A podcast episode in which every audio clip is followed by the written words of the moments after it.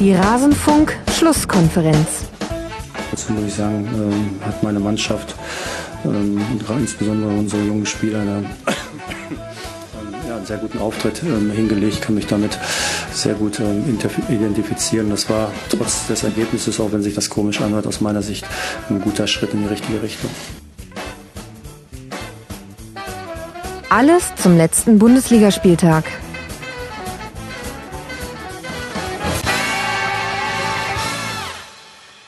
Ein Schritt in die richtige Richtung, sagt Roger Schmidt von Bayer Leverkusen.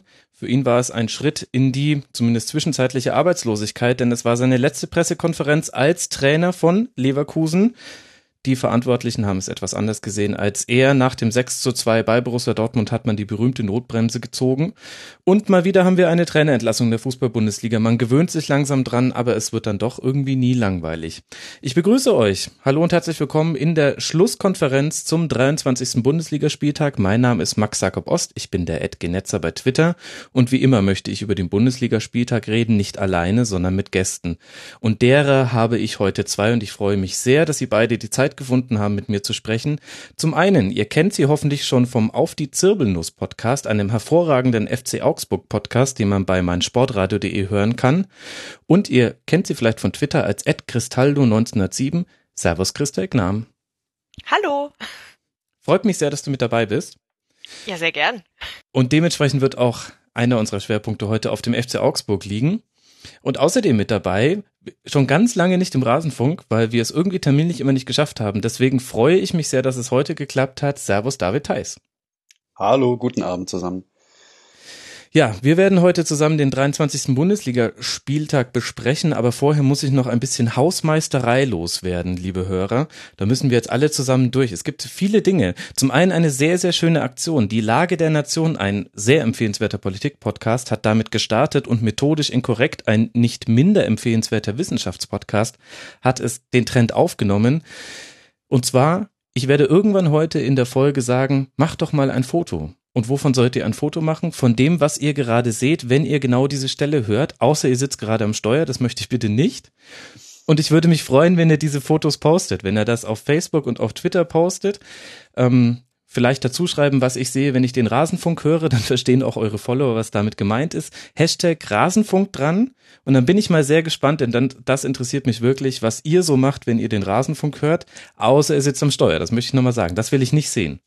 Ähm, da will ich nichts mit zu tun haben. Eine sehr schöne Aktion. Ich kann auch sehr empfehlen, sich die entsprechenden Bilder von der Lage der Nation unvermethodisch inkorrekt zu Gemüte zu führen.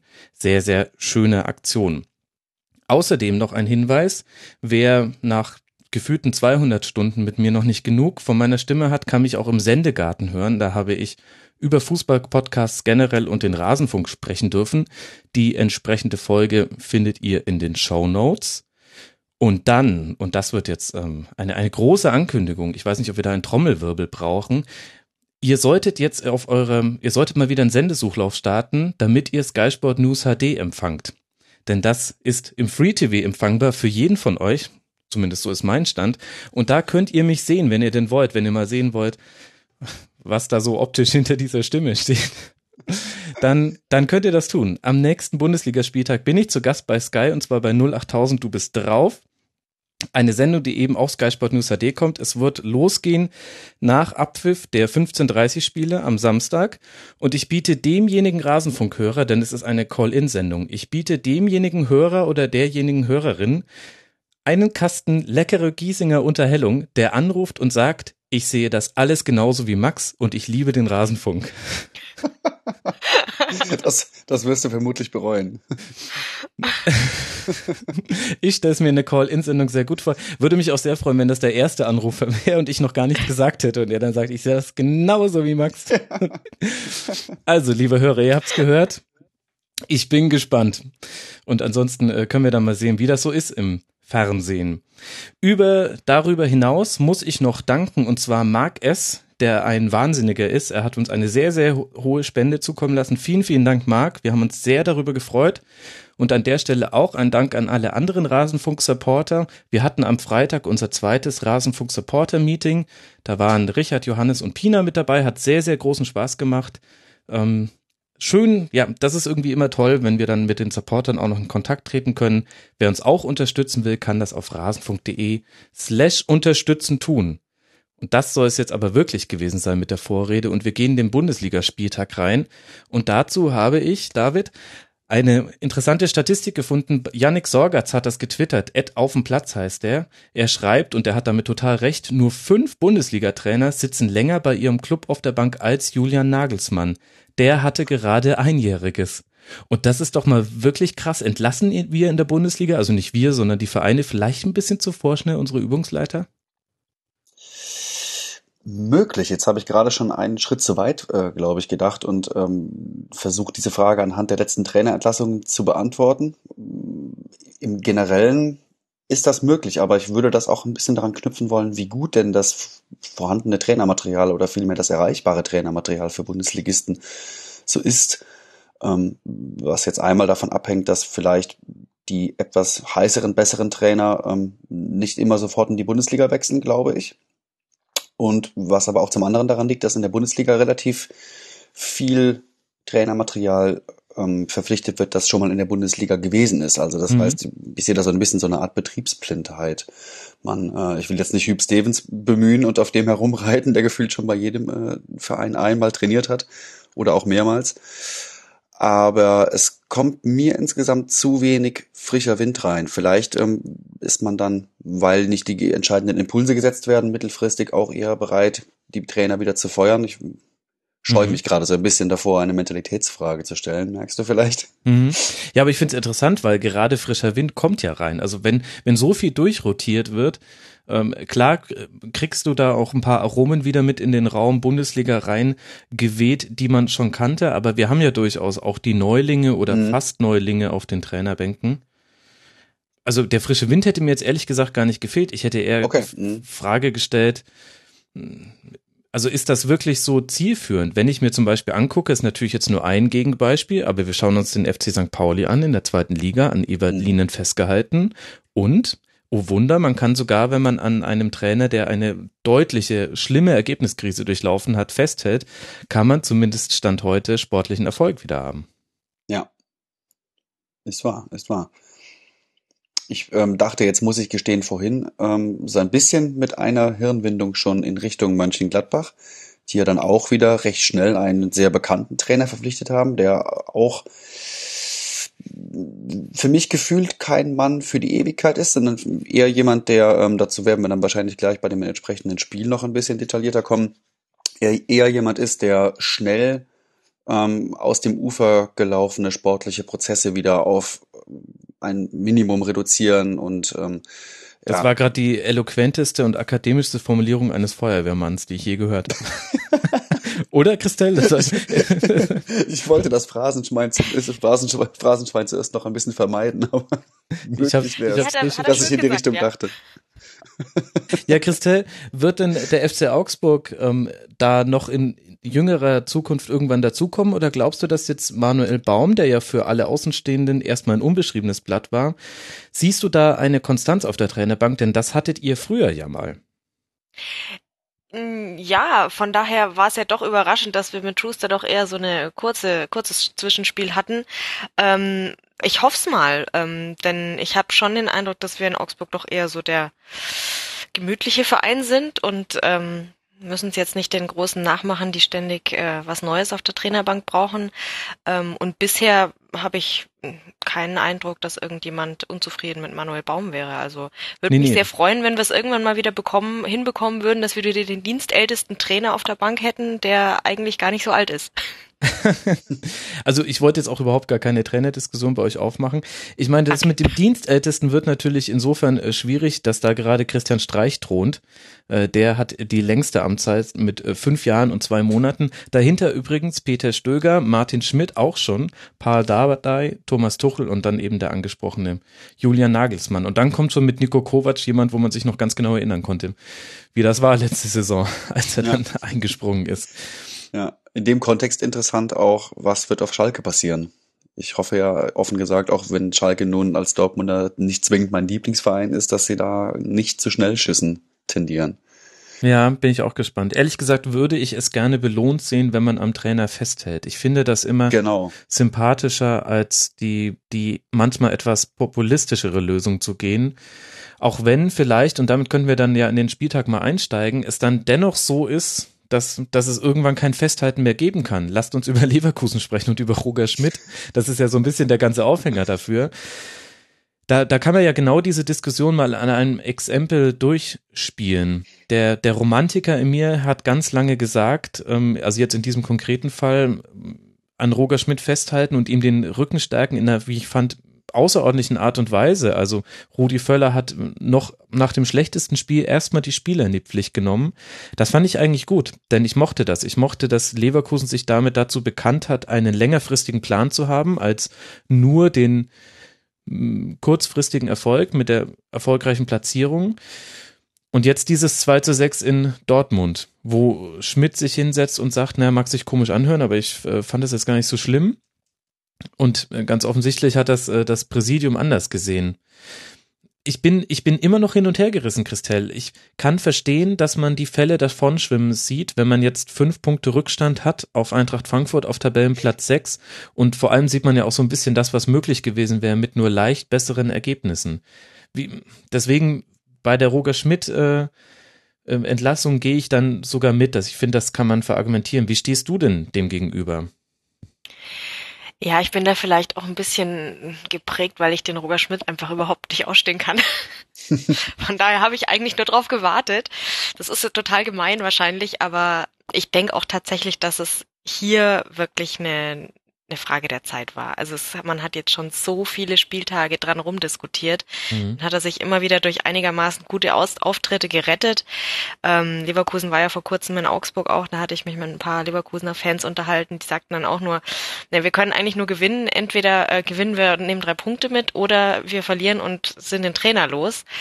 Und da haben sie die drei ähm, Punkte mitgenommen, ne? 3 zu 1 ja, war das. Andersrum hätte es mir noch besser gefallen, aber gut. Ach, oh, surprise. Ja. Tja, man kann es nicht immer haben haben, ne? Aber ja, von, von, von daher gesehen glaube ich, es war halt leider einfach Zeit. Ähm, und ja, es, es war halt, also gerade wenn man das, das, das Spiel jetzt von dem Spieltag sieht, finde ich auch, ich hatte nicht das Gefühl, dass die Mannschaft da noch so richtig happy mit dem Trainer war. Da waren so viele mhm. Zwischentöne irgendwie äh, dabei. Dann auch wie er, wie er aufgestellt hat, war ja auch ein bisschen seltsam. Ja, ganz genau. Ähm, also da waren viele Dinge, wo ich den Eindruck hatte, er war selber auch nicht mehr so ganz ähm, sicher mit sich selbst. Ja, vielleicht ist das auch das eine Kriterium, wo man dann sagen muss, da, da, da hören dann alle Überlegungen auf und es geht wirklich ans Eingemachte. Ich finde, die Außendarstellung von Roger Schmidt, die ja auch kritisiert wurde und die du ja indirekt jetzt ja auch bestätigt hast, indem du gesagt hast, ist jetzt nicht so dein, also jetzt nicht der Trainer, mit dem du gern Bier trinken gehen würdest, so habe ich es zumindest verstanden. Ähm, das ist natürlich ein Punkt, das ist auch vielleicht ein etwas überschätzter Punkt in der, in der öffentlichen Debatte. Und das Wichtige ist eben, wie sieht das Binnenverhältnis zur Mannschaft aus? Und da habe ich auch so ein bisschen den Eindruck gehabt, dieses, dieses Pressingspiel, was man als Leverkusen da aufgesetzt hat unter Schmidt, das hat ja immer in so einer Art Schwarmintelligenz sehr, sehr gut funktioniert an guten Tagen. Und es hatte immer dann seine schlechte Tage, wenn auch nur einzelne Spieler da nicht ganz mitgemacht haben, aus ganz unterschiedlichen Gründen. Das war nicht immer, also ich will nicht sagen, dass die gegen den Trainer gespielt haben, aber die hatten Formkrisen, die hatten Verletzungen. Und jetzt am Schluss hatte ich den Eindruck, und unter anderem jetzt auch bei diesem Spiel gegen Dortmund, da hat man schon versucht, an, in manchen Bereichen des Feldes zu pressen, aber man war schon komplett insofern verunsichert, dass einfach nicht mehr alle mitgezogen haben. Und dann sind halt Räume aufgegangen, das war tatsächlich ja. nicht mehr schön anzusehen. Ja, deckt sich sehr genau mit den Sachen, die ich meine beobachtet zu haben. Und zwar alles davon. Also einmal fand ich Schmidts Auftreten vor dem Spiel bemerkenswert, nämlich äh, die relativ deutliche ja, Kritik an der Mannschaft, will ich es nicht nennen, aber dieses offensive Einfordern von totaler, äh, totalem Commitment zur Mannschaft, was ja impliziert, dass vielleicht nicht immer dieses Commitment bei allen da war, mhm. finde ich immer schwierig. Ja. Ähm, weil sich da einzelne Spieler durchaus angesprochen fühlen werden. Dann fand ich es interessant, dass er mit äh, Chicharito und Bellarabi die Spieler rausgenommen hat, die zuletzt die Bayer-Punkte, wenn sie denn eingefahren worden sind, fast im Alleingang eingefahren haben. War das so eine Art äh, Ausrufezeichen setzen? Dann würde ich da sagen, besser nicht gegen den BVB, da der doch zu stark dafür ist. Mhm. Bellarabi hatte dann später reingenommen und über Bellarabis Seite äh, finden dann fast die Hälfte aller Leverkusener Angriffe statt. Auch etwas seltsam nach außen hin. Plus, ähm, ich sehe bei Leverkusen sportlich wenig Entwicklung. Sie können an den guten Tagen ihre Stärken gut ausspielen, keine Frage. Sie sind aber trotzdem für die gleichen Mannschaften seit Jahren ein unangenehmer Gegner und genauso aber ein gefundenes Fressen für die gleichen Mannschaften und dann immer auch in Abhängigkeit davon, wie jetzt die einzelnen Teile in diesem Pressing-Organismus funktionieren.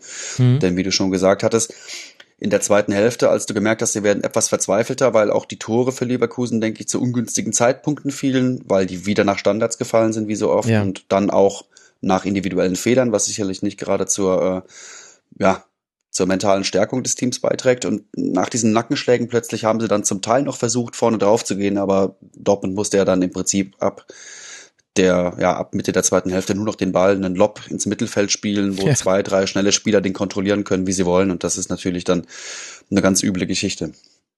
Und ich glaube, das sieht im Zusammenspiel dann alles ähm, sowohl auf dem Platz als auch daneben recht unharmonisch aus und ja, einfach nicht gut.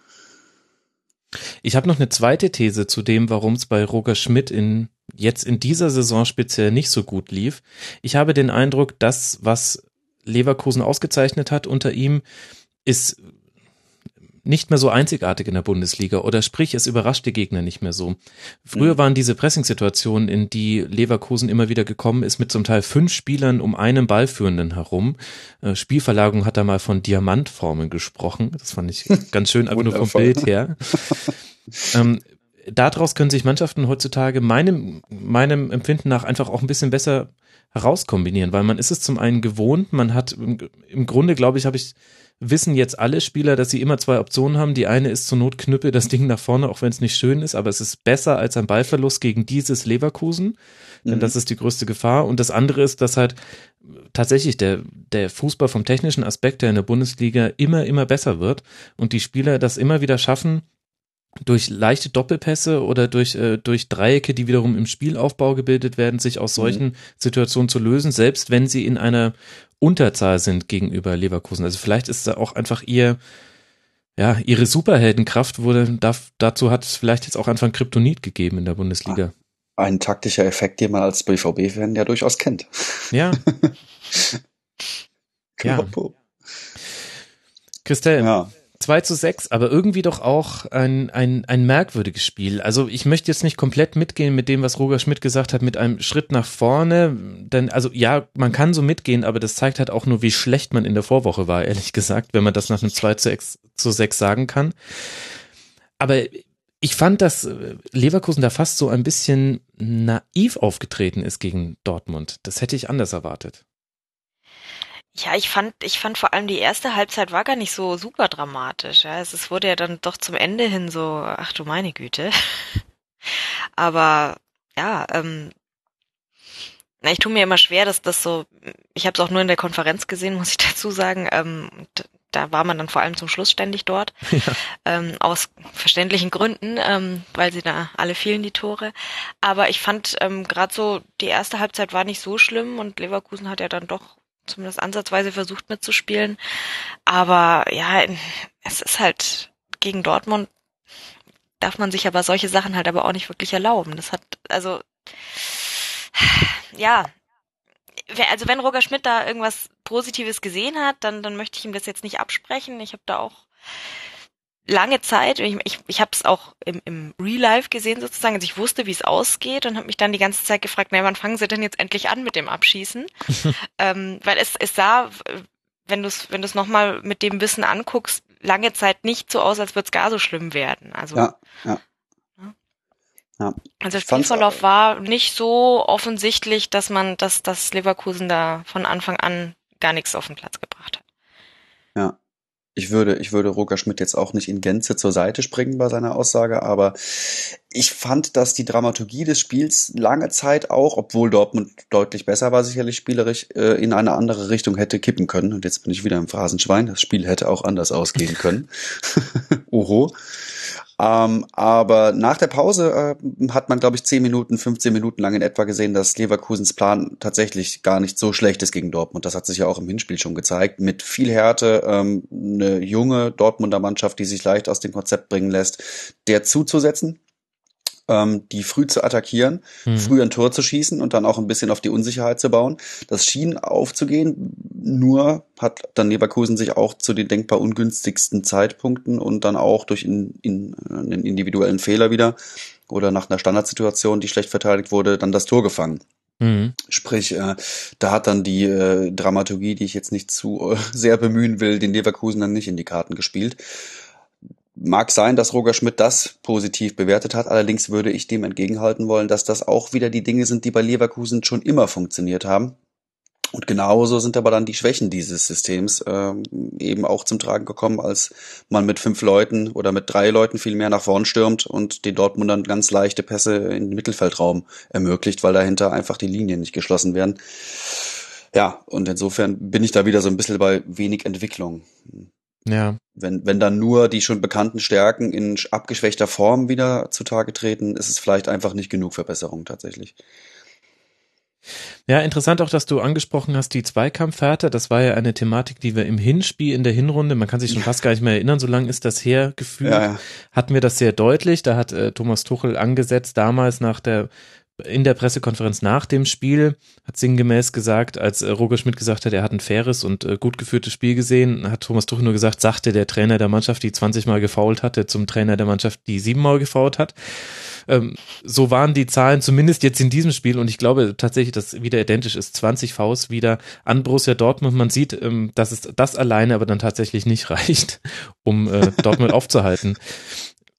Ja. Was ja aber auch die Frage aufwirft, David, ähm, wie stark ist Dortmund gerade? Jetzt auch mit Hinblick auf das kommende Programm, als da wäre zunächst zu Hause Benfica, dann auswärts Hertha, dann auswärts Lotte und dann zu Hause Ingolstadt. Das sind jetzt die nächsten vier Spiele, bevor dann das Derby kommt, das ja sowieso ein Sonderfall ist. Hm. Ja, wie stark ist Dortmund? Ich glaube, da ist es auch so, dass Dortmund Gegner hat, die ihnen sehr viel eher liegen als andere, was jetzt nicht besonders für die Variabilität des Systems spricht, dass sie spielen, oder vielmehr vielleicht auch für ähm, ja, das Ausmaß, mit dem das System bereits in die Mannschaft integriert ist. Mhm. Ähm, Welche Gegner sind es, die ihnen liegen? Genau, also ich fand zum Beispiel, dass Bremen gegen Dortmund, auch wenn das Spiel, äh, wenn das Ergebnis das vielleicht anders darstellt, eigentlich sehr gut gespielt hat, äh, mhm.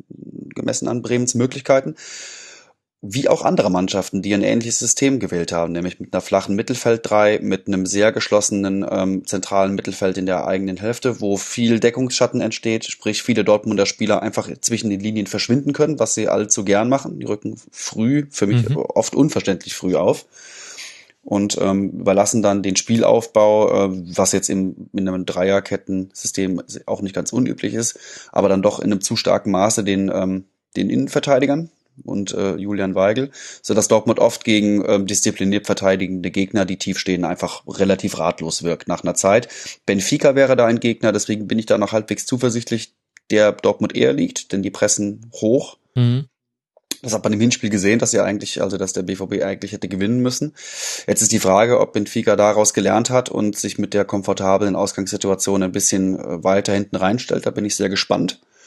Aber sehe da dennoch weniger große Probleme als bei Hertha, die, glaube ich, dieses sehr disziplinierte Verteidigen in der eigenen Hälfte besser drauf haben oder vielleicht auch Dortmund besser kennen. Dass sie jetzt besser als Benfica sind, würde ich nicht behaupten wollen. Mhm. Lotte wird man hoffentlich schaffen. Ähm, aber ich glaube, der BVB ist noch sehr stark in einer Erfindungsphase und ähm, für dieses System fehlen tatsächlich vielleicht auch, äh, auch wenn das bei diesem Superkader sehr seltsam klingt, ein bis zwei Schlüsselspieler noch, die ähm, gerade in diesen Nadelöhr-Situationen, die einfach naturgemäß mhm. schon oft entstehen, aber vom BVB eben, weil das System noch nicht vollkommen ausgelernt ist, auch häufiger, zu häufig produziert werden, der in den Situationen eben ähm, ja, einen Raumgewinn erspielen kann durch schnelle Bewegungen. Ich denke da schon in Richtung Dahut. Klappbach-Fans mögen es mir verzeihen. Mhm. Hoffentlich wird Götze wieder dieser Spieler, man wird sehen, aber ja, derzeit gibt's eben Vereine, wo man schon Wochen im Voraus sagen kann, das wird ein hartes Stück. Und dann äh, kommt es auch in der Regel so. Ja, interessant. Ich hätte jetzt sogar fast eher in die Abwehr geguckt, wenn ich mich über Verstärkung von Borussia Dortmund in Gedankenbewegung gesetzt hätte, beziehungsweise vielleicht nicht unbedingt, dass man da jeden austauschen muss, aber das war noch eine der Sachen, die mir aufgefallen ist. Christelle, äh, war, kannst du das begreifen, warum es ähm, gegen Borussia Dortmund eigentlich gar nicht so schwierig ist, in dieser Saison Tore zu erzielen? Liegt es an dieser Aus also an dieser Balance, die diese Mannschaft hat, die so ein bisschen den immer, immer so ein bisschen kopfüber hängt. Also die hängen oft zu tief in der gegnerischen Hälfte und sind dann hinten offen. Und dann muss man halt zum Beispiel wie beim Tor von Volland, du musst nur in Anführungszeichen den Zweikampf gegen Sokrates gewinnen und dann bist du blank mhm. durch. Ja, ähm, wahrscheinlich liegt es daran, ähm, dass, dass Dortmund ja diese Saison vor allem durch ja Aubameyang und so weiter da vorne für Furore sorgt und das dann oft vielleicht gar nicht so wichtig ist, ähm, nach hinten richtig äh, zu verteidigen. Und wenn es dann einer gut schafft, dann ist man vielleicht einfach schnell durch.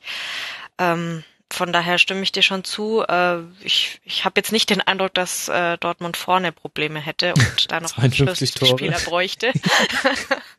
ist jetzt nach einem 6 zu 2 auch irgendwie leicht zu sagen, ne? aber ja, aber es sind ja doch zwei Gegentore gewesen und ähm, ich finde eben auch, dass dieses äh, Tor von Volland ähm, sehr äh, ja sprechend war. Tuchel hat sich ja dann auch entsprechend äh, aufgeregt. Mhm. Das ging, das ging dann doch relativ einfach und von daher sind wir mal gespannt. es da noch mehr schaffen, hinten reinzukommen. Ja, ich meine, gegen Wendell, da kannst du nichts sagen, super Freistoß, das passiert mhm. und auch das Foul, das ist, im Nachhinein sagen wir natürlich alle, das Foul darf man nicht ziehen in der Position, aber äh, das ist absolut mal im Bereich des Möglichen, dass man da ein Gegentor kriegt. Aber das, ich fand vor allem, David, weil es solche Situationen jetzt schon häufiger gab in dieser Saison, dass im Eins gegen Eins ja. fehlt so ein bisschen diese Dominanz, wo ich auch manchmal so das Gefühl habe, das hat gar nicht so sehr mit der Fähigkeit der Spieler zu tun, als so ein bisschen mit ihrem Selbstbewusstsein oder ihrer Haltung. Also ein Matsumis geht immer in den Zweikampf rein mit dem Gefühl, ja, ich gewinne ihn jetzt. Und das führt dann auch zu zwei Zweikämpfen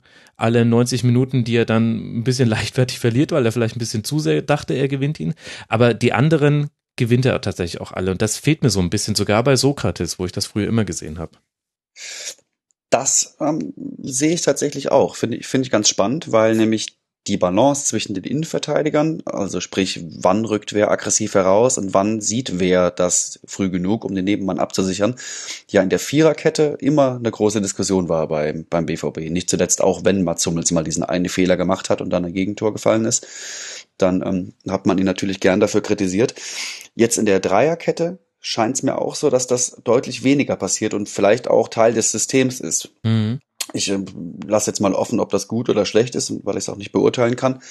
Aber vor dem Hintergrund auch interessant, dass man jetzt dann ausgerechnet Toprak äh, für die nächste Saison verpflichtet hat, denn der wäre für mich jetzt, wenn ich ihn in Leverkusen anschaue, auch eher der Vertreter, der den herausrückenden Innenverteidiger absichert. Mhm. Ja. Was mich dann zu der Frage führt, soll Sokrates dann vielleicht künftig wieder häufiger seinem Naturell folgen und früh aggressiv angreifen oder wie wird man das gestalten? Mhm. Denn ähm, selbst wenn jetzt dieses System, wie ich eben sagte, so weit besser gelernt ist, dass der Spielaufbau sicherer verläuft, dass nicht so viele Spieler sofort ungestüm nach vorne ähm, laufen, man also eine bessere Absicherung hat, wird das trotzdem immer zu schnellen Gegenangriffen führen. Denn naturgemäß, wenn du weit vorne spielst und der Gegner einen Raumgewinn hat, ist der immer etwas größer und ähm, dann sind eins gegen eins Situationen immer etwas wahrscheinlicher.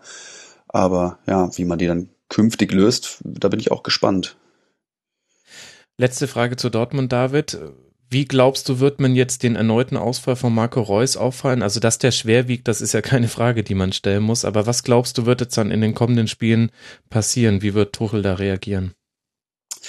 Ich muss ehrlich sagen, dass ich ja hoffe, dass er Pudisic spielen lässt, weil ich den mhm. ähm, unabhängig davon, dass er ein anderer Spielertyp ist, schon jetzt eigentlich besser als André Schöle finde in der aktuellen Verfassung, weil überraschender, ähm, weil auch noch ein bisschen ballsicherer, würde ich sagen. Mhm.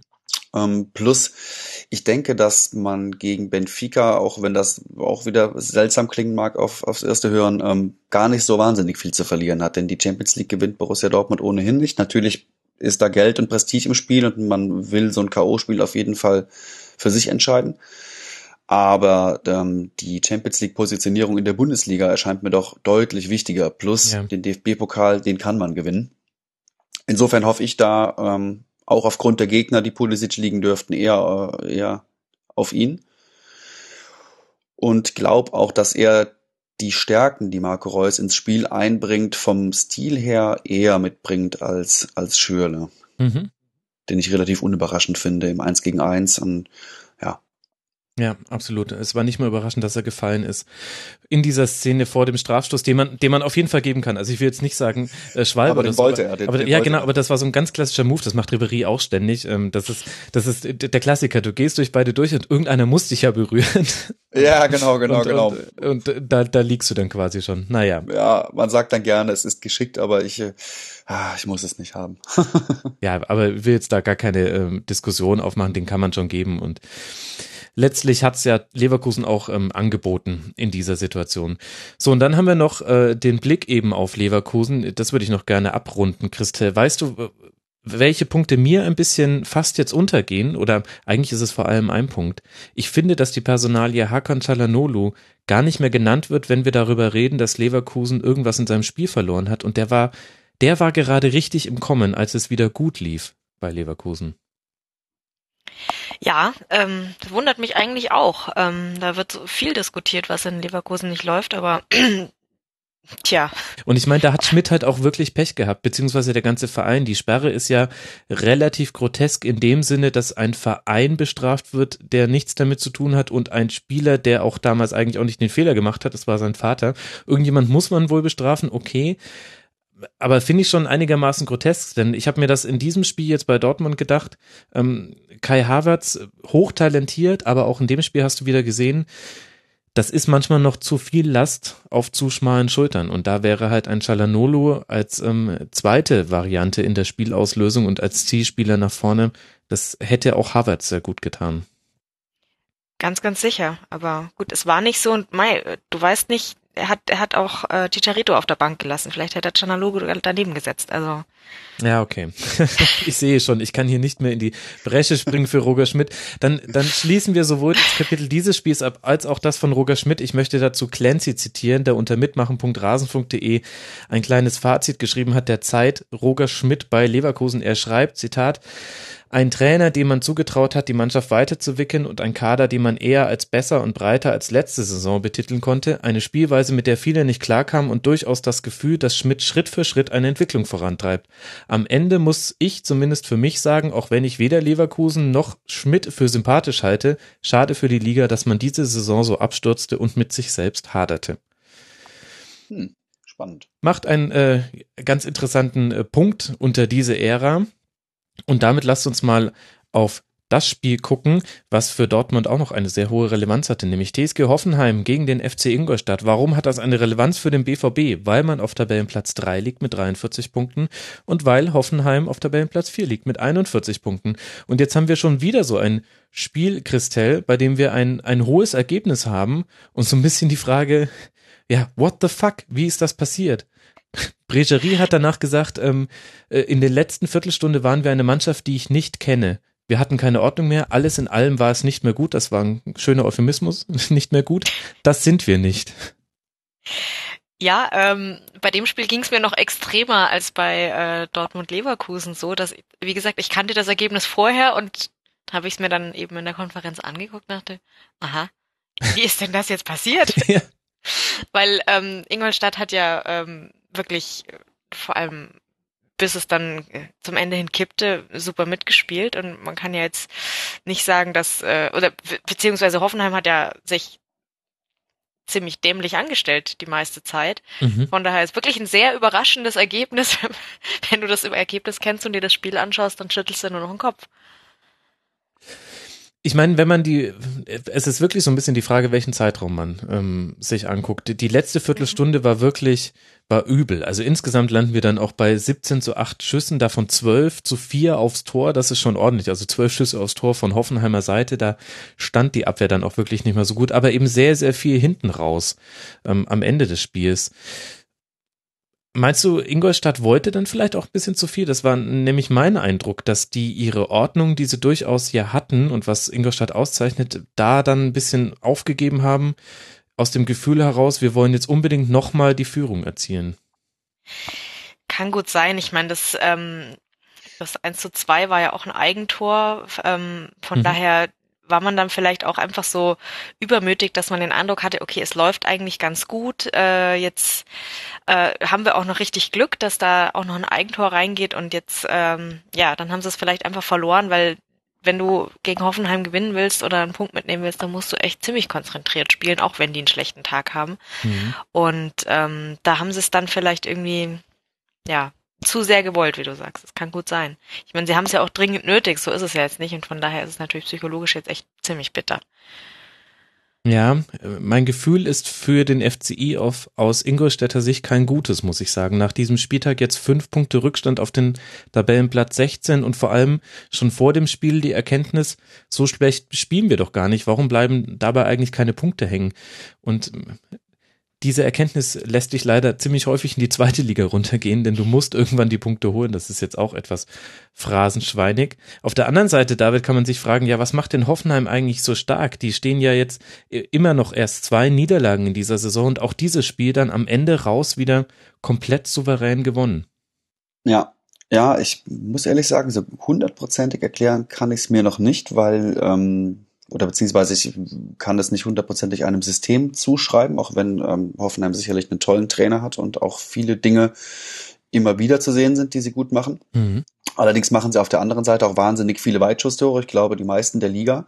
Auch in diesem Spiel war wieder ähm, das 1-0 ja. Sebastian so, Rudi, 30 genau, Meter. Genau, mhm. so ein Oberkracher. Äh, was mir bei Hoffenheim am meisten auffällt oder am, am, am was, was ich am prägnantesten finde, ist, ähm, dass sie es schaffen, den Gegner oft schon früh in dessen Aufbauspiel relativ aggressiv zu umzingeln, also Pressing-Situationen herzustellen, ohne aber das Spiel oder das gesamte Spielfeld kompakt zu machen. Mhm. Ähm, also das, was bei, ich muss jetzt wieder auf Klopps BVB verweisen, weil ich es von da am besten kenne, was da zum Schluss ganz schlecht lief, dass also mit einer, mit einer Nadelspieleraktion im Prinzip äh, ein riesiger Raumgewinn des Gegners erzielt werden konnte. Das passiert bei Hoffenheim nicht. Also sprich, die pressen da, wo der Ball ist, sehr gut, mhm. ohne aber, dass wahnsinnige Raumverluste entstehen, wenn die Pressing-Situation mal nicht mit Erfolg aufgelöst wird. Das gefällt mir sehr gut. Das ist jetzt eine Kleinigkeit, aber ähm, da erkennt man schon, dass eine tolle Handschrift äh, des Trainers da ist und dass da ganz spezifische Dinge immer wieder einstudiert werden. Und mhm sie faulen auch sehr schlau. Also auch in dem Spiel 19 Vs ja. Offenheim, 18 Vs Ingolstadt. Eigentlich ein Wunder, dass das trotzdem so schön anzuschauen war. Denn das, äh, ja, das Klischee sagt ja, so viele Spielunterbrechungen tun dem Spiel überhaupt nicht gut. Aber bei mhm. Ingolstadt ist jede Spielunterbrechung die Chance auf eine eigene Standardsituation. Das heißt, dann wird's wieder interessant nach vorne.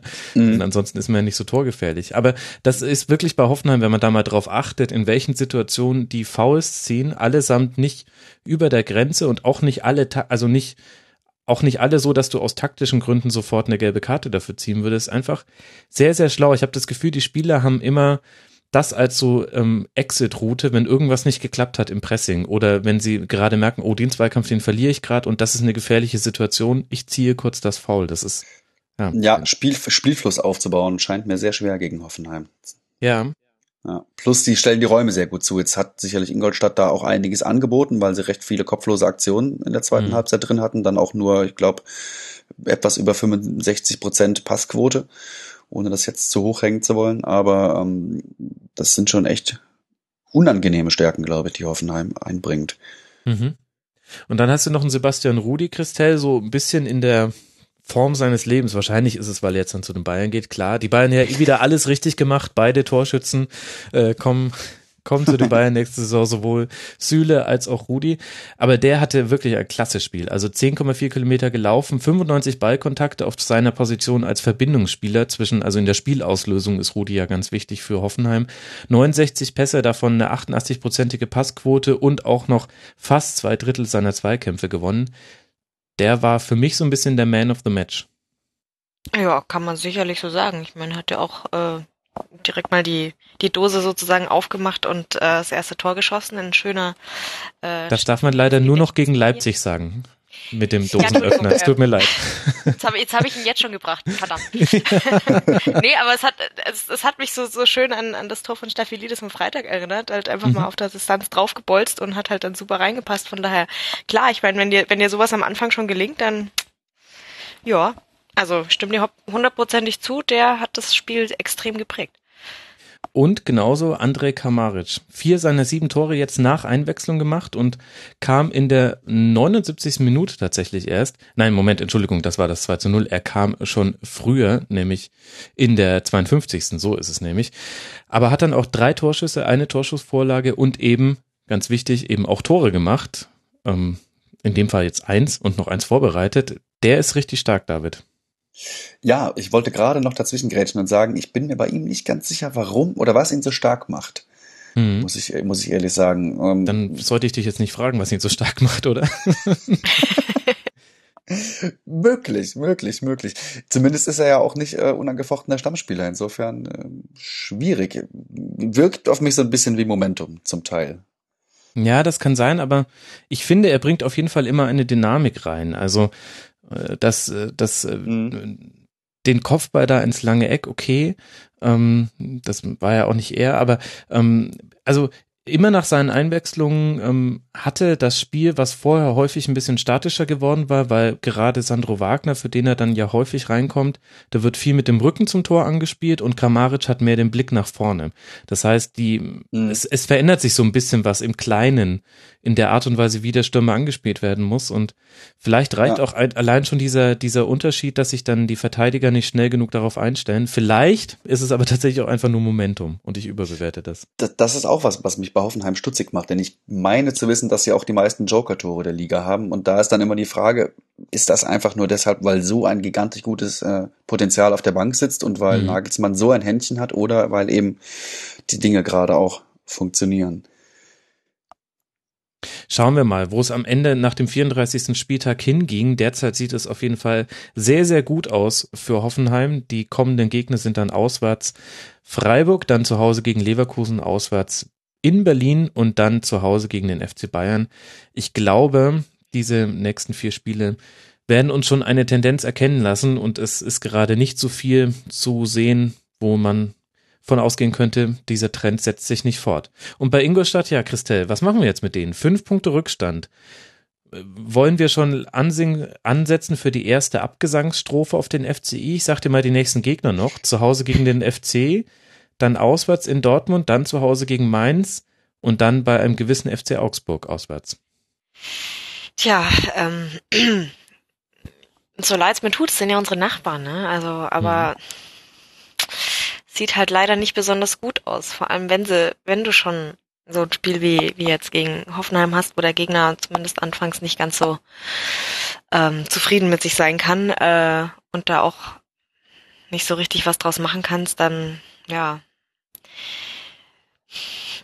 Man soll ja niemals nie sagen, aber ist halt echt nicht so nicht so überzeugend leider nicht so prickelnd. Aus den letzten nee. fünf Spielen nur gegen Eintracht Frankfurt gewonnen und vorher ein sehr überzeugendes 3 zu 1 gegen den HSV. Das war der Moment, wo man mhm. vom, vom, vom Momentum, vom Gefühl her am höchsten stand und dann aber seitdem tatsächlich nur dieser eine Sieg in Frankfurt dabei herausgesprungen. Fünf Punkte Rückstand. Das wird noch eng, glaube ich. Und wenn wir über den HSV schon sprechen, dann können wir uns auch gleich mal das Spiel des HSV von diesem Wochenende angucken, auch wenn es vielleicht von der Ästhetik her nicht das Schönste war, aber ganz ehrlich, darauf kommt es auch wirklich nicht an. Das ist total egal. Wenn du zu Hause gegen Hertha BSC 1 zu 0 gewinnst und im Grunde damit ein bisschen das wiederholst, was man schon gegen Leverkusen gemacht hat, nämlich man bekommt einen Gegner serviert, der merkwürdig außer Form geraten spielt, ähm, mhm. dann musst du auch wirklich die Qualität haben, diese drei Punkte zu zu holen. Und das hat der HSV jetzt zum wiederholten Mal bewiesen und damit ganz, ganz wichtige Dreier geholt, David. Ja, auch da ein bisschen Ratlosigkeit bei mir. Ich hau immer ganz gern auf die Zahlen, die, das hat man aber auch, glaube ich, am Spiel selbst gesehen, bei Hamburg in allen Bereichen schlechter sind als bei Hertha. Aber auf der anderen Seite weiß ich nicht, ich bin mittlerweile fast versucht, äh, den Hamburgern so eine Art Unabsteigbarkeitsgehen zu unterstellen. Und das jetzt, das kommt jetzt so langsam, wo sich die Saison dem Ende entgegenneigt, wieder zum Tragen. So, so auch heute. Ja, vor allem aller statistischen Überlegenheit der Hertha zu Trotz, das war ja trotzdem kein gutes Spiel. Also ich, nee, fand, nee, um ich finde, wenn, wenn dieses Spiel einen Sieger verdient hatte, dann war das für mich eindeutig der HSV, der aktiver war, der, obwohl er weniger Ballbesitz hatte, mehr im gegnerischen Drittel unterwegs war und bei dem Klarere ich auch, Sachen gemacht hat. Ja, ja, genau. Und ähm, ich meine, Berlin geht aus diesem Spiel raus mit einem Schuss aufs Tor des HSV. Da kann man mhm. sich tatsächlich auch nicht beschweren, wenn man 0 zu 1 fängt, wo man auch ungefähr drei Zweikämpfe im Strafraum hatte, die man auch hätte gewinnen können. Und dann macht halt Albin Ekdal mal sein erstes Bundesligator. Dann, dann ist das Ja. halt so. Ja. Plus, ähm, ich glaube, es hätte einen Elfmeter sogar geben können für Hamburg. Das darf man nicht rausstreichen aus der Überlegung. Mhm. Ähm, und die Aktion von Müller, die für mich mit die ästhetischste des Spiels war, mit einer sehr schönen Ballannahme, dann einer überragenden Parade. Das sind alles schon Dinger gewesen. Da hätte eigentlich Hamburg äh, fast das Spiel schon relativ früh klar machen können sogar. Trotz, ja, ja, genau, stimmt.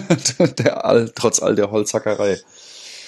Ja, vielleicht war es auch gar nicht so schlimm und das, ähm, vielleicht war ich grumpy, als ich das Spiel angeguckt habe. Vielleicht war ich auch einfach nur überrascht, Christelle, von Berlin. Denn äh, ich habe es gerade schon gesagt, die wirken für mich vollkommen aus der Spur geraten. Das war ein Rückfall in, in Zeiten, in denen ich Hertha sehr hart kritisiert habe in diesem Podcast. Ja, also ich, ich muss dich, glaube ich, äh, bisschen in Schutz nehmen, weil ich habe es auch so gesehen. Also ich denke nicht, es lag nicht- nicht an deiner Grumpigkeit, sondern an, an der, am Spiel selber. Es war wirklich ganz schwer zu ertragen teilweise und ähm, also man hat dann nicht gesehen, dass da äh, Hertha spielt, die eigentlich äh, uns die Saison schon äh, tolle Partien präsentiert haben, sondern es war also teilweise wenn sie dann mal den Ball hatten und dann wie sie aber aber so so so zielgerichtet kurz vorm 16er es dann geschafft haben, den wieder loszuwerden, beziehungsweise so so also es war war wirklich erbärmlich zum Zugucken und das das kann ich aber über den HSV genauso sagen. Die haben ja auch teilweise haben sie es irgendwann mal geschafft, nach vorne zu kommen und dann wieder, hoch, wer, wer läuft denn da? Ach, niemand, schade. Also das war so ganz, ganz schlimm anzuschauen auf beiden Seiten. Und die Hertha, ja, weiß ich nicht, was, was sie plötzlich haben. Vielleicht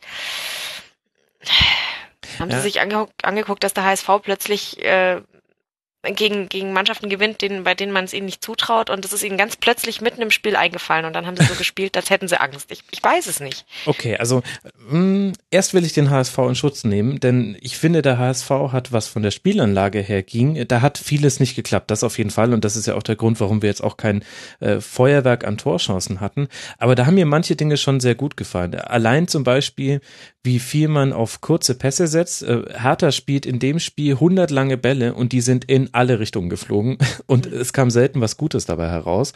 Das war, das ging vollkommen verloren. Den fehlt auch ein Mitchell Weiser wahnsinnig. Das merkt man in solchen Spielen ganz extrem. Und ich muss sagen, das, was Hand und Wood alleine vorne ähm, gemacht haben beim HSV, manchmal in Kombination auch mit Nikolai Müller, das waren zum Teil richtig gute Ansätze. Da hatte ich auch so den Eindruck, also gerade Bobby Wood könnte noch also so wie man ja bei Werder sagt, oder zumindest letzte Woche haben wir das noch gesagt, Serge Gnabry ist da der entscheidende Spieler, wenn es darum geht, Abstieg oder nicht Abstieg. Meinem Gefühl nach ist das beim HSV Bobby Wood vielleicht noch mit Papadopoulos von der Wirkung her, die er für die Mannschaft hat, aber dafür habe ich noch zu wenig Spiele jetzt vom Papadopoulos gesehen, muss ich sagen. Ja, also mir ging es dann aber auch so. Ich habe jetzt, muss auch zugeben, dass ich jetzt nicht jedes Spiel vom HSV ausführlichst äh, von vorne bis hinten verfolge.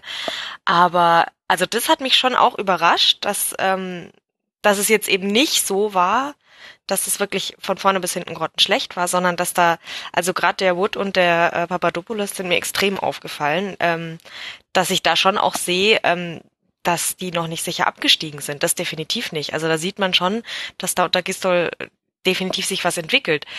Ähm, trotzdem fand ich halt, als das Tor dann gefallen ist, war ich sehr überrascht, dass da überhaupt ein Tor fällt und ähm, Ja, okay. hat mich ein bisschen aus meiner Lethargie gerissen dann, ähm, weil es halt dann trotz dieser guten Ansätze immer kurz vorm Tor dann irgendwie meistens gescheitert ist. Ja, das mit der Lethargie, das betrifft übrigens auch Berlin. Ich hatte den Eindruck, die sind auch erst danach so ein bisschen aufgewacht. Man hatte, man hatte einen schlecht ausgespielten Konter in so einer äh, 3 gegen 3 Situation der 67. Minute. Da, da legt Ibišević nochmal quer und hätte vielleicht auch schießen können oder den, den quergelegten Ball präziser spielen können. Eins von beiden muss er machen. Mhm. Hätte auch genau das 1 zu 0 sein können, wo wir dann alle sagen, ja, das ist halt typisch Hertha, die fahren da mit einem Auswärtsdreier nach Hause und man weiß nicht so wirklich warum. Also schwierig. Und was machen wir, und was machen wir jetzt mit Berlin, David? Also Motor verloren, denke ich, kann man tatsächlich jetzt mal sagen. Ja. Da, äh, auch ich finde die ganze Haltung, die diese Mannschaft hat, komplett äh, anders als noch in der Hinrunde. Ja, äh, erstaunlich finde ich daran und dann auch äh, nicht so für Hertha sprechend, dass sich ja an der Mannschaft an sich relativ wenig verändert hat. Die Eckpfeiler, ähm, ich greife jetzt mal Brooks raus, ich greife mhm. mal Darida raus, den ich super finde, Ibisevic, ähm, Kalu sind alle noch fit, spielen alle noch regelmäßig. Das System hat sich nicht großartig verändert, aber alle spielen deutlich schlechter und vor allen Dingen offensiv deutlich ideenärmer. Es passiert insgesamt weniger auf dem Platz, äh, die Positionen werden nicht gewechselt. Es ist einfach ein, ja, plump formuliert ein müdes Spiel, das man da sieht. Es ja, wirkt fast so ein bisschen so, als ob ihnen die Puste ausgeht, allerdings deutlich zu früh in der Saison eigentlich, denn wir sind jetzt ja nicht na gut, andererseits schon am Berlin, 28. Spieltag. das stimmt, andererseits ähm, ist das natürlich auch genau das Narrativ, in das Berlin immer wieder reinläuft in den Spielzeiten, dass mhm. die, die berühmte genau. Hertaner Rückrunde dann ankommt. genau, genau. ja, was, was für Hertha die Rückrunde ist, für den HSV die Relegation oder so, so umgekehrt. Ja, tatsächlich ein bisschen. Also, wie gesagt, ich meine, sie haben auch natürlich, also so eine Mannschaft muss ein Mitchell Weiser auch fehlen. Ähm, so breit kann der Kader eigentlich noch kaum sein. Ähm, und, und wenn dann zum Beispiel in dem, in dem Spiel hatte halt Plattenhardt keinen guten Tag gegen Nikolai Müller und Bobby Wood ist auch häufig auf die, auf die Seite rausgegangen, hat da unglaublich viele Zweikämpfe gewonnen ja, total verkorkster Tag. Tabellarisch sprechen wir immer noch über den Tabellen 5 mit 37 Punkten. Eine mhm. gute Nachricht für Hoffenheim und Dortmund, über die wir gerade schon gesprochen haben, die konnten jetzt dadurch wegziehen. Das heißt, tabellarisch ist ja noch alles im Soll, aber ich frage mich so ein bisschen, was kann Dardai tun, dass man wieder, ja, irgendwie hat mir die Konsequenz total gefehlt in diesem Spiel. Also es war so, also vielleicht gegen Brøndby hat man das noch so ähnlich gesehen. Es war so ein bisschen mhm. fahrig, fast zur Saisonvorbereitung. Tatsache. Ja, die, die Szene, die du vorhin exemplarisch rausgegriffen hattest, eigentlich ja eine der oder vielleicht sogar die beste Offensivszene von Hertha, ähm, ja, spricht da Bände, ne? wo er eigentlich alles machen kann mhm. und dann trotzdem den inkonsequentesten, schlampigsten, unkonzentriertesten Weg wählt. Was halt bitter ist für Berlin, ist, glaube ich, vor allem der Blick jetzt auf die kommenden Wochen. Denn da wartet kein einfaches Programm. Zu Hause gegen Borussia Dortmund haben wir gerade mhm. zwar drüber gesprochen, dass Hertha da ein, ein etwas unangenehmerer Gegner sein kann, aber auch nicht muss. Dortmund definitiv gerade nicht in einem Tief. Dann auswärts beim FC, über den sprechen wir später noch. Dann zu Hause gegen Hoffenheim. Das heißt, das ist dann ein, ein sehr, sehr wichtiges Spiel um die Champions League Qualifikation oder Wer weiß, in welchen Regionen sich dann Berlin aufhalten wird. Dann gegen Gladbach, die gerade vom Trend her die mitbeste Mannschaft der Bundesliga sind. Da sind jetzt auch vier Spiele, wo ich sage, es würde mich nicht komplett verwundern, wenn da wenig bis ein Punkt herunterfällt. Und dann mhm. kannst du da oben schon wieder rausgepurzelt sein. Und dann kannst du auch in so einen Rückrunden so kommen, den du ja schon kennst. Ja, zumal selbst Leverkusen mit 30 Punkten jetzt nicht Welten entfernt ist. Sollten mhm. die durch den Trainerwechsel plötzlich einen Boost bekommen, dann eben Gladbach, Freiburg, die mal wieder unglaublich tollen Fußball spielen. Ja. Richtig, richtig gut anzuschauen. Der FC, ähm, dem ich auch noch relativ viel zutraue, weil die System, äh, seriös an ihrem System festhalten. Frankfurt, glaube ich, wird auch rausfallen, aber da gibt's noch genug Kandidaten, die Herthas Platz gerne aufnehmen werden, glaube ich, und auch in Reichweite sind. Wir werden noch sehr genau verfolgen, wo das hingeht und äh, ich bin auch sehr gespannt, was ich bei Damenwahl Berlin nachhören kann zu diesem, zu diesem Spiel und ob die mir ein bisschen mehr erklären können an der Stelle. Podcast Grüße Damenwahl Berlin, ein sehr schöner Hertha BSC Podcast. Wir haben jetzt gesprochen über zwei Partien, in denen jeweils eine Mannschaft aus der oberen Tabellenregion gegen eine Mannschaft aus der unteren Tabellenregion gespielt hat. Und jetzt haben wir noch das andere Narrativ, was wir an diesem Spieltag bedienen konnten, nämlich den absoluten Abstiegs Kracher. Werder Bremen gegen Darmstadt 98. Am Ende steht ein 2 zu 0 für Werder Bremen. Nicht gerade in einem Fotofinish, aber ich brauche diese Brücke, denn ich möchte sagen, liebe Hörer, jetzt könnt, wäre doch mal der Zeitpunkt, an dem ihr euer Smartphone rausholt und das Foto macht und dann postet mit dem Hashtag Rasenfunk. Und bitte. So, jetzt bin ich gespannt, ob das alle hingekriegt haben in dieser kurzen Zeit. Ja, lasst uns über das nächste komische Spiel reden, Christelle. Es hört einfach nicht auf. Es war ein, ein bemerkenswerter Spieltag in, und zwar bei ganz vielen Partien. Auch hier ist es so. Nach 30 Minuten hat Darmstadt 10 Torschüsse, 66 Prozent Ballbesitz. Das ist für Darmstadter Verhältnisse, also das ist generell ja schon viel, aber für Darmstadt Verhältnisse noch mal krasser. Was war denn da bei Bremen los, Christelle? Äh, gute Frage. Ich, ich habe mich aber auch gefragt, was bei Darmstadt los war. ja, ja.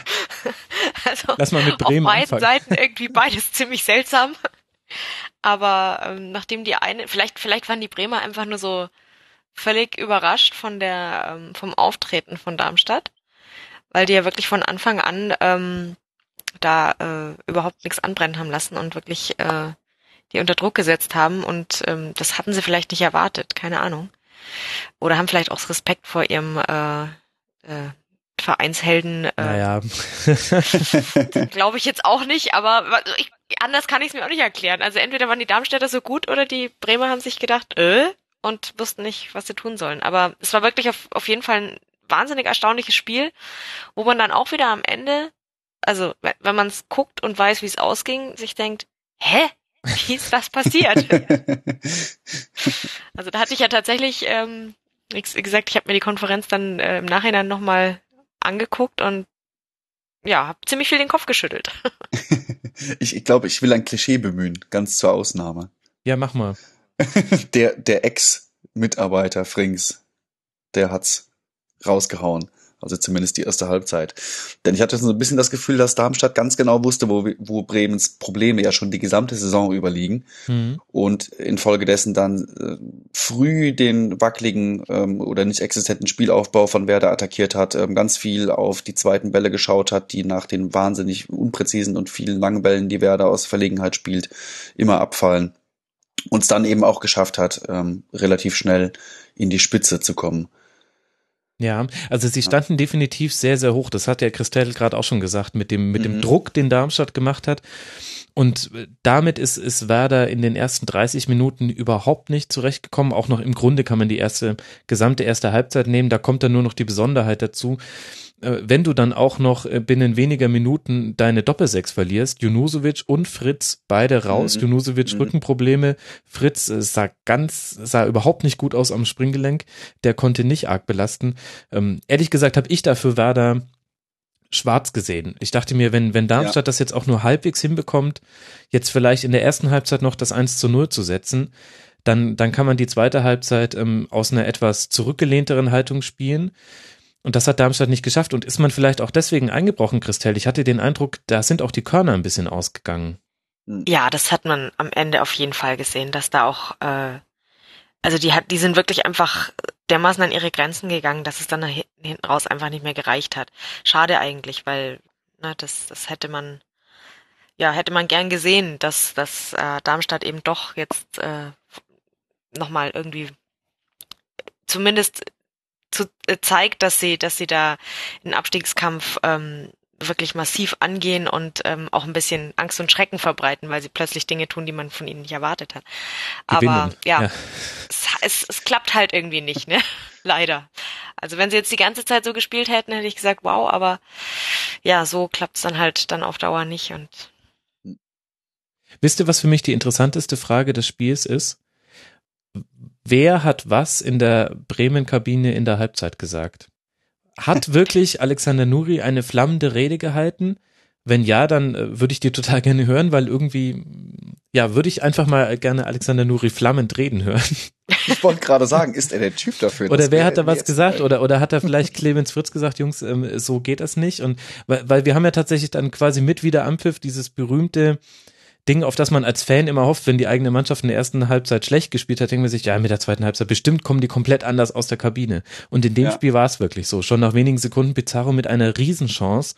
Ähm, und dann tatsächlich das, das 1 zu 0 nur eine Frage der Zeit, dann durch einen Strafstoß gefallen, ähm, hätte aber auch schon auf verschiedene Wege vorher fallen können. Ja, ja. Wobei, wobei, ähm, ich habe jetzt gerade überlegt, ob das nicht ein bisschen unfair ist, aber wie fandest du die dann eingewechselte Doppelsechs?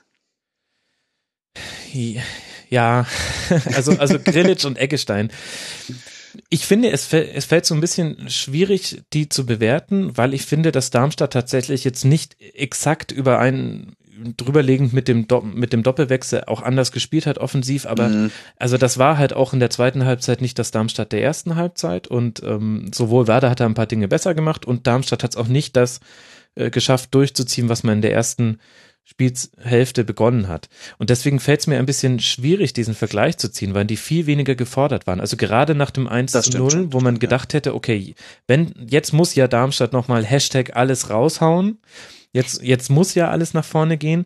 Und da fiel es Werder, fand ich relativ leicht, Darmstadt vom, vom Torschuss wegzuhalten. Das hat er, hat er gar nicht mehr hingehauen, ganz anders als in der ersten Halbzeit. Und ich meine, auf dem Papier ist Grilic Eggestein eine andere Preisklasse als Junusovic Fritz, aber das ist jetzt auch nicht die bahnbrechende Erkenntnis. Nee, ja gut, das, das sicher nicht, aber ich hatte ganz offen gesagt vor dem Spiel schon relativ schwarz gesehen für Werder. Sehr gewagte These, wo sie gegen den Tabellen 18. gespielt haben. Aber ich dachte mir, mh, hm, Frings wird die Mannschaft vielleicht gut ausrechnen können. Plus mir gefällt Werders 4-4-2 weniger gut als das ähm, als die Dreierabwehr, die sie äh, zu, zum Rückrundenauftakt gegen Dortmund gespielt haben und ich glaube auch ja. gegen Bayern, wo sie verhältnismäßig gut da standen und die ich echt logisch fand, weil sie die Probleme, die Werder in der Zentrale hat, ganz gut kompensiert, nämlich dass Junusovic und Fritz eigentlich ähm, in der Raumaufteilung defensiv finde ich beide schlecht sind und ihre Stärken viel viel eher viel, viel eher nach vorne haben. Ähm, nicht zu Unrecht wird jetzt ein Spieler wie Delaney, der leider verletzt ist und auch wahnsinnig gefehlt hat gestern, ja. als der große Mittelfeldorganisator gefeiert. Aber das darf man nicht vergessen bei allen guten Leistungen, dass ein Mann, der, ich glaube, 65 Prozent Passquote hat als zentraler Mittelfeldspieler. Sprich, da ähm, mangelt unglaublich an, an ähm, ja, an Passsauberheit, an, äh, an Robustheit auch zum Teil und ja, einfach an dem Wissen, wann welcher Raum zu oder aufzumachen ist, im speziell im gegnerischen Ballbesitz. Und ich dachte mir schon, oh, eine Doppel-6, Fritz und Junusovic gegen Frings, der, Frings, der beide kennt. Puh, ja, was zu, zumindest. Aber schwer zu bewerten, wie du schon richtig sagst. Ähm, was aber für deine These spricht, ist, dass äh, mit Francic, der auf der 10 gespielt hat bei Darmstadt, im Grunde derjenige, den die Doppel-6 vorrangig aus dem Spiel nehmen muss, die meisten Chancen kreiert ja. hat. Und das hat er sämtlich noch in der Zeit gemacht, in der diese beiden noch auf dem Platz standen. Genau. Ja, das kann dafür sprechen. Andererseits ist natürlich, das 4-4-2 hat natürlich seine Vorteile darin, dass äh, du Bauer und Selassie noch etwas einfacher nach vorne schicken kannst. Also in einem, in einem, in der Dreierkette, die in der Rückwärtsbewegung eine Fünferkette wird, hast du immer das Problem, dass durch den zentralen Fokus deiner ersten Abwehrreihe ähm, die, die anderen beiden sehr schnell zurückrücken müssen, sonst hast du da immer grüne Wiese, die bespielt werden kann von Gegnern. Was ja. ja, auch manchmal passiert ist. Und im 4-4-2 habe ich manchmal so den Eindruck, das hört sich jetzt vielleicht ein bisschen doof an.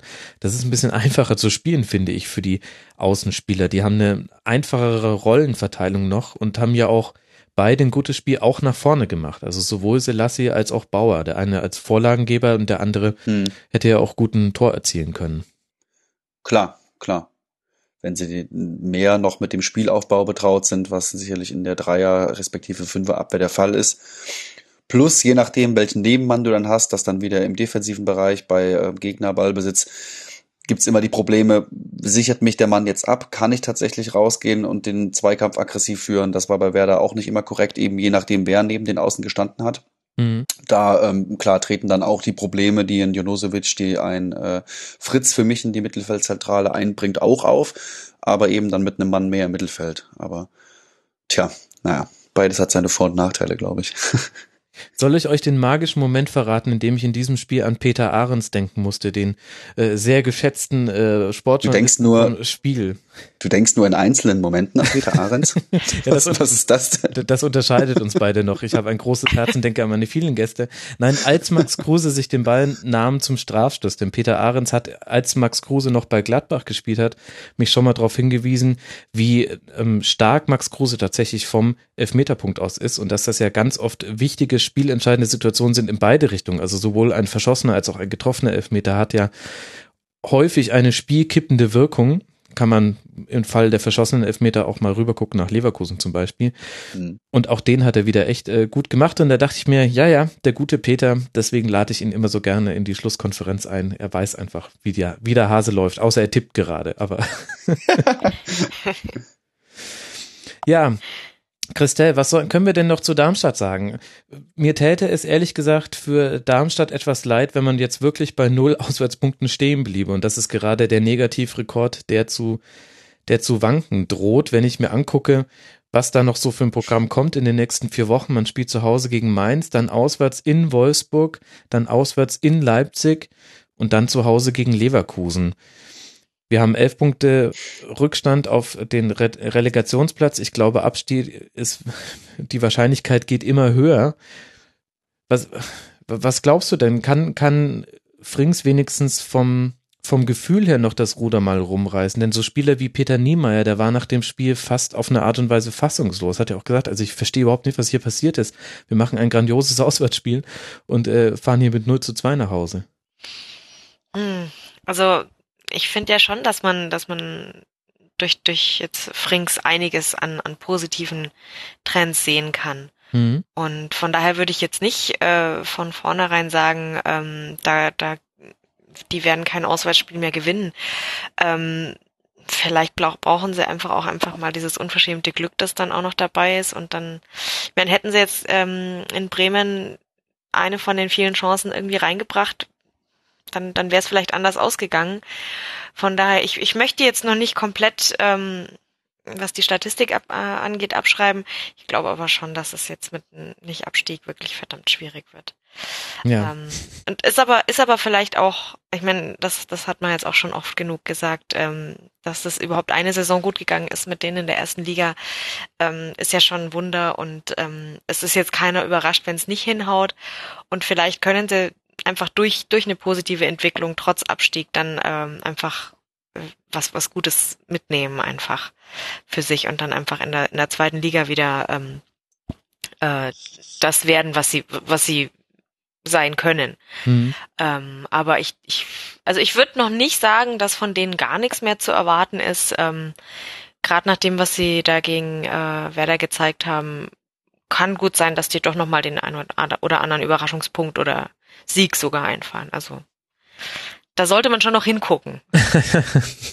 Gut, sonst hätte ich das Spiel jetzt immer weggelassen in zukünftigen Schlusskonferenzen. Interessanterweise, das finde ich tatsächlich äh, einen bemerkenswerten Punkt, haben sie ja, zumindest meiner Wahrnehmung nach, zum ersten Mal in den letzten Jahren schon perspektivisch über die Saison hinaus eingekauft mit dem Innenverteidiger Bangard, der von Midtjylland gekommen ist.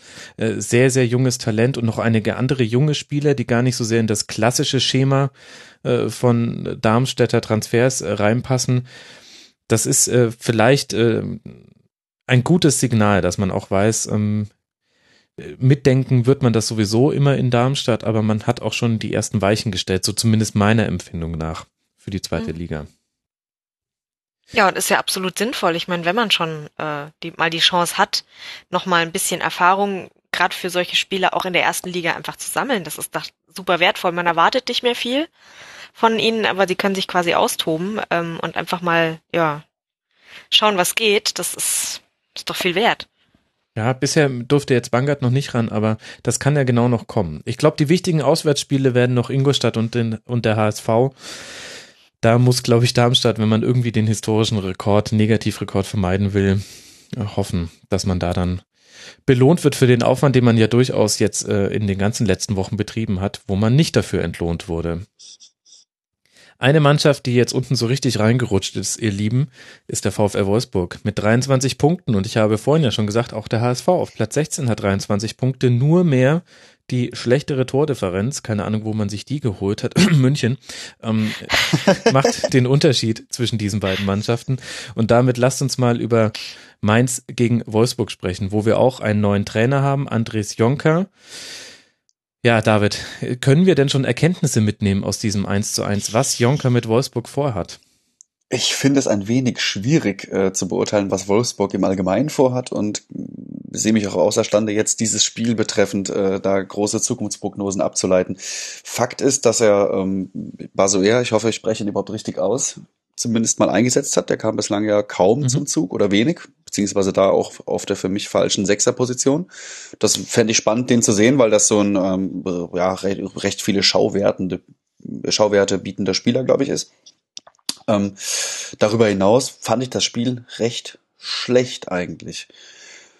Ähm, und ja, würde ganz ehrlich abwarten wollen, wo sein, wo seine Idee äh, von Wolfsburg hingeht. Wichtig wäre aber, glaube ich, oder wichtiger, dass er überhaupt eine konkrete Idee hat, denn was mir an Wolfsburg in den Wochen zuvor oder den Monaten nicht so gut gefallen hat, war, dass unglaublich viele Dinge ausprobiert worden sind. Ähm, wahnsinnig viele Spieler sind auf wahnsinnig vielen Positionen zum Einsatz gekommen oder in Rollen, die mal mehr, mal weniger ihren Stärken entsprochen haben. Und ich habe bei Wolfsburg immer so ein bisschen den Eindruck, dass sie ihren Kader auch nach Verfügbarkeit des jeweiligen Spielers zusammenstellen. Da hast du einen Tab, der mhm. ja verfügbar war, ein guter Spieler ist, aber spielt Wolfsburg das System, um diesen Außenstürmer, als den ich ihn sehe, einzusetzen? Eigentlich nicht. Entsprechend kommt er nicht zum Zug. Bruma ähm, war schon mal in der Bundesliga, galt damals als Riesentalent, ähm, hat beim HSV nicht funktioniert. Dann Karriere Neustart, wenn man es so nennen will hat jetzt wieder eine gute Saison gespielt, wird sofort verpflichtet, aber für mich kein Spieler für Wolfsburgs Abwehr, weil er viel zu riskant ja, spielt. Und jetzt ja auch schwer verletzt, also vermutlich Saison aus, geht man. Ja, bitter, bitter für ihn natürlich, aber ähm, ich fand ihn auch davor nicht, nicht wirklich einen stabilisierenden Faktor in der Abwehr. Ähm, dann Gustavo, mal ähm, ja, so eine Art Libero in der Dreierkette, mal der klassische Sechser, den er jetzt auch wieder gespielt hat, was ich definitiv besser fand als die Experimente davor. Dann Rodriguez, für mich der klassische Außenverteidiger, der zum Teil als Halbverteidiger in der Dreierkette spielt. Ähm, so sinnvoll auch die Dreierkette gegen Dortmund gewesen ist. Witzig, dass Bremen und Wolfsburg da das gleiche System gewählt haben, mit einer mhm. tiefen Dreierkette im Mittelfeld auch. Grundsätzlich richtige Idee, aber die Spieler dafür sind nun mal nicht da. Und ich habe mich immer gefragt, ob es äh, A, dieser Mannschaft so gut tut, wenn da wahnsinnig viel mit einem wild zusammengewachsenen Kader herum experimentiert wird in der sportlichen Situation und ob äh, ja, B, die entsprechenden Systeme und getroffenen Auswahlen die richtigen waren. Ich sag mal nein. Man hört es fast schon raus. Die, die, die armen Wolfsburger. Ich meine, über die Zukunft ist wirklich schwierig, was zu sagen, finde ich, Christel, weil, also, ich habe versucht, ähm, ganz, ganz viel herauszulesen aus diesem Spiel. Es ist mir nicht gelungen. Also, äh, ich kann ehrlich gesagt noch gar nichts erkennen, außer eine veränderte Aufstellung. Und da hat ja David schon vollkommen richtig gesagt. Da haben wir diese Saison auch schon sehr, sehr viel gesehen beim VfL. Das allein war es noch nicht. Da wäre das Überraschendste, was Andres Jonker machen kann, dass er mit derselben Elf bis auf Bruma, der sich eben verletzt hat, in, im nächsten Spiel gegen Leipzig dann wieder aufläuft. Aber schon interessant, wie man sieht, wie wichtig die Struktur ist, die man einer Mannschaft gibt, oder? Ich finde, dafür ist der VfL in dieser Saison ein Paradebeispiel. Nur gute Spieler, das reicht eben einfach nicht.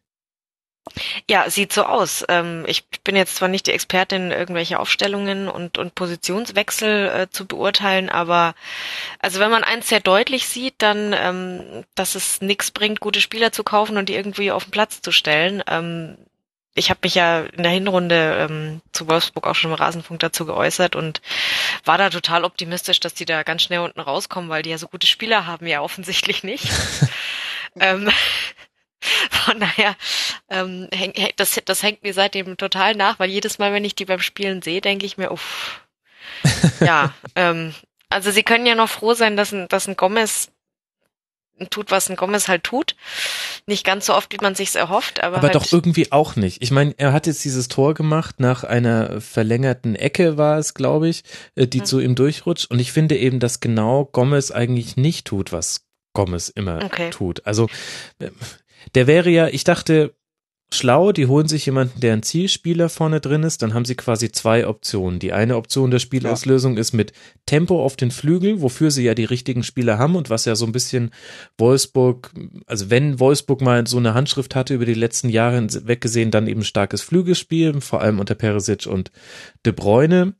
Ähm, und mit Gomez hast du dann so eine zweite Option. Du spielst ihn mhm. lang an, sowohl flach als auch hoch. Er kann das Ding verarbeiten, er kann den Ball festmachen und dann den Ball verteilen. Zum Beispiel auch wieder auf schnelle Außen, die durchlaufen. Also das hat für mich schon irgendwie mhm, genau. sehr viel Sinn ergeben, dieser Wechsel. Und genau so spielt er aber irgendwie nicht.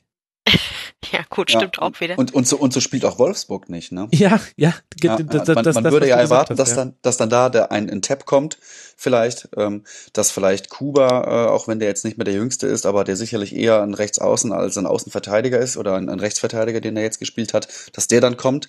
Stattdessen aber hat man sich zwei eigentlich Halbstürmer respektive Zehner geangelt, auch wieder, weil die fand ich von einem Bundesliga-Konkurrenten irgendwie zu haben waren mit Didavi und Mali, beides gute Spieler, die jetzt aber irgendwie so eine komische Zwitter-Halbstürmer, Halbaußenrolle spielen, die mhm. aber letztlich dem, dem Mannschaftsspiel nicht dienlich ist. Und auch Gomez nicht, glaube ich, oder ja, wo er seine Stärken halt wenig einbringen kann. Das ist alles etwas seltsam, was da passiert. Wir können gespannt sein, ob Andres Jonker da schafft, eine Struktur reinzubekommen. Die Lage ist tabellarisch, wie angesprochen, sehr, sehr prekär. Tabellenplatz 15 und punktgleich mit dem Tabellen 16. Und jetzt geht's dann auswärts nach Leipzig. Da gibt es einfachere Aufgaben. Dann zu Hause gegen Darmstadt, dann auswärts bei Leverkusen mit neuem Trainer bis dahin und dann zu Hause gegen den SC Freiburg. Ähm, das wird noch ein, ein harter Ritt werden für den VfL. Das dürfte zu dem Zeitpunkt der Saison jetzt aber auch niemanden mehr so wirklich überraschen. Ich möchte noch eine kurze Podcast-Empfehlung an der Stelle geben. Es gibt viele gängige Klischees über den VfL Wolfsburg, die bedient werden. Auch hier im Rasenfunk haben wir das häufiger schon diskutiert. Anzahl der Fans, Unterstützung VW, ähm, wie voll ist das Stadion und so weiter.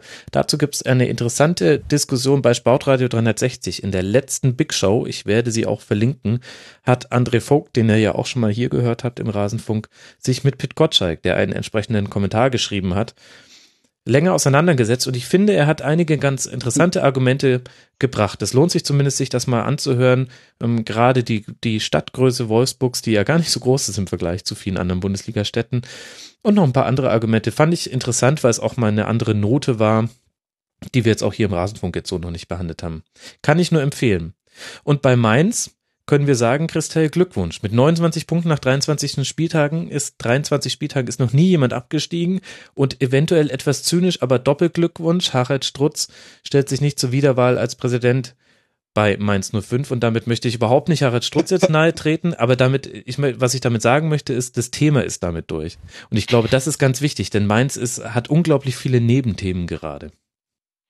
Ja, ähm, interessanterweise äh, kann ich zu Mainz nichts sagen, außer ich habe ein bisschen was über diese Nebenthemen gehört. Ansonsten sportlich sind sie irgendwie, ja, passieren sie eben, ähm, weil sie, weil jede Mannschaft halt jeden Spieltag irgendwie spielt und da ist halt auch Mainz dabei. Aber ich, ich kann Mainz jetzt tatsächlich zu denen so gut wie nichts sagen, außer ja, irgendwie gab es wohl Stress mit den Fans und äh, organisatorische Diskussionen. Ja, wir haben das im Rasenfunk Royal im Winter mit Mara Braun noch länger aufgearbeitet und ich hatte auch eine Folge Benjamin Hoffmann vom Kicker zu Gast. Ähm, ich glaube, da kann man das nochmal ganz gut nachhören und Strutz war eben eines der Themen. Ähm, unter anderem wurde bekannt, dass er als ehrenamtlicher Präsident seit Jahren eine Aufwandsentschädigung von 9000 Euro pro Monat gekriegt hat und weitere 14.000 Euro für juristische Beratung. Das ist dann gar nicht mehr so sehr Ehrenamt, wie ich mir das vorstelle beziehungsweise wenn das ein Ehrenamt ist, dann möchte ich mich hiermit anbieten. ich würde sehr gerne weitere Ehrenämter ähm, übernehmen und dann können wir auch das mit dem Rasenfunk Supporters Club dicht machen, dann spende ich das Geld. dann läuft das anders. Ja. Äh, was ist noch zu Mainz zu sagen, David?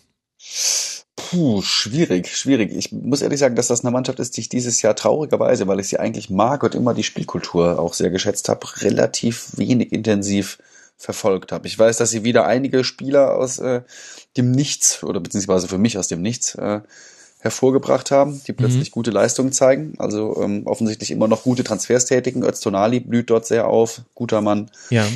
Aber ansonsten bin ich da nicht so beschlagen, da Sehr jetzt ein Urteil fällen These zu wollen. Zu Öztonali, die ich aus dem Gut Sport Podcast klaue. Grüße an der Stelle an Steffen und Eike, auch sehr, sehr hörenswert, liebe Hörer.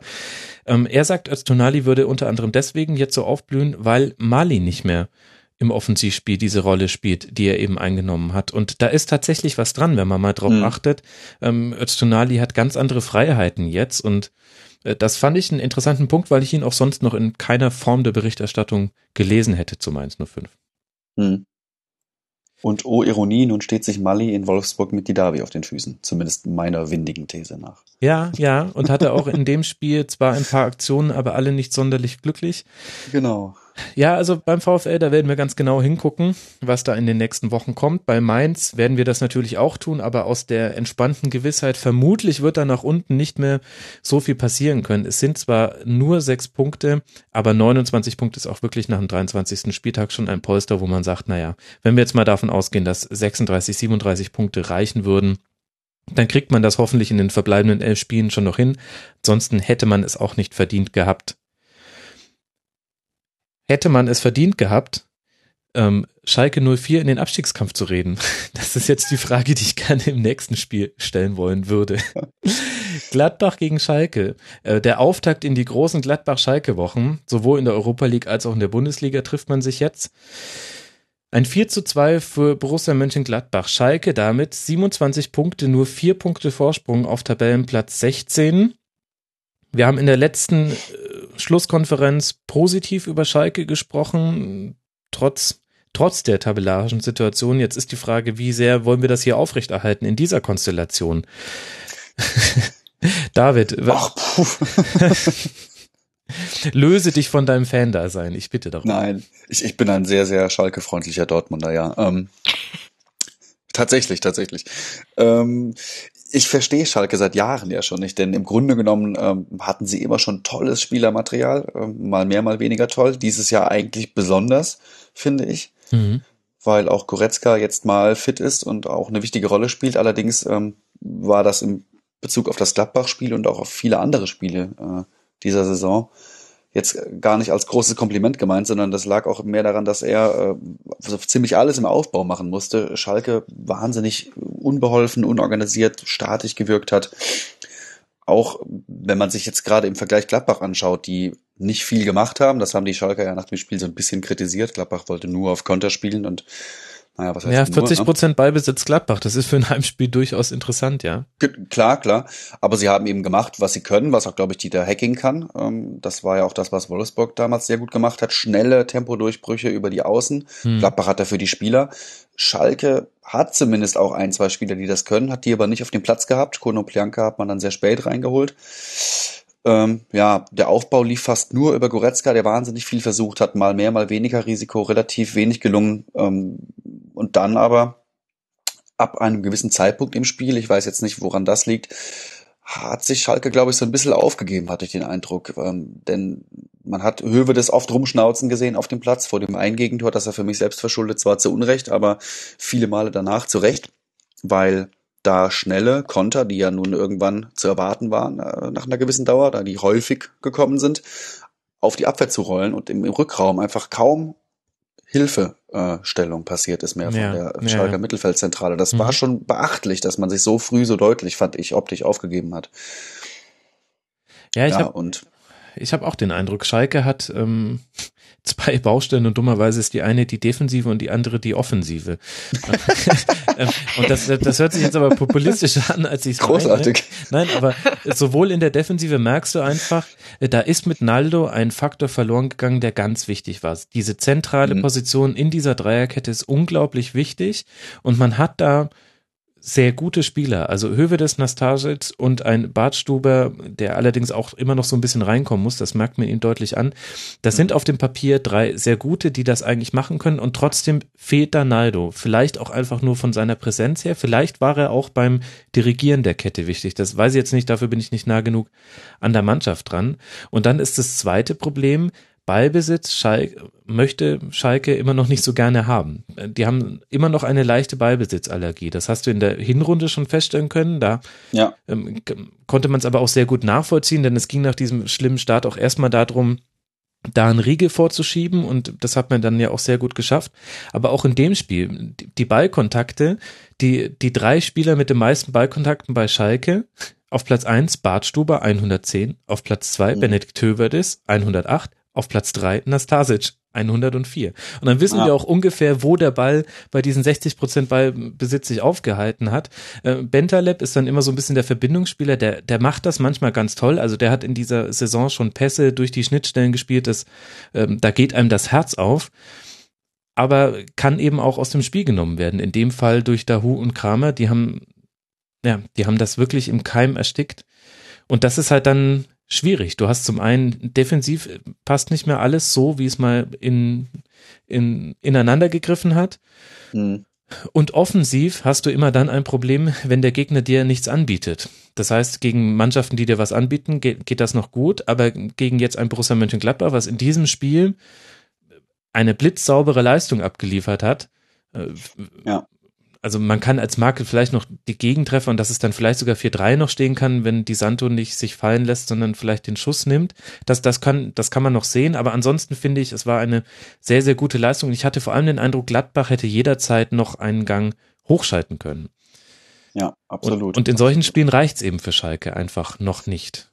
Ja, ja, du hast auch gesehen, dass eigentlich die Mittel, die ähm, die Gladbach eingesetzt hat, um Schalke relativ chancenarm zu halten, gar nicht so wahnsinnig kompliziert waren. Das hat mich so ein bisschen Ja. an die an die frühe Zeit unter äh, äh, Schubert erinnert, Mhm. als man ganz geschickt mh, gewisse Dinge hat im eigenen äh, Viertel stattfinden lassen, dann aber auf den Flügeln und dass halt Stürmer häufig äh, gezwungen waren, auch wie Burgstaller in diesem Spiel wahnsinnig oft auf die Flügel auszuweichen, ohne aber damit wirklich die Grundordnung von Gladbach auseinanderziehen zu können.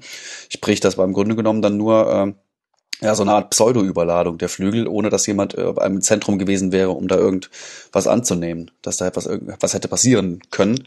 Plus Schalke hatte auch nicht wirklich die Spieler auf dem Platz oder ja, hat er vielleicht nicht die Grundordnung gehabt, dann schnell zu reagieren, wenn Burgstaller ausweicht, um äh, ihn zu hinterlaufen, irgendwie zu unterstützen.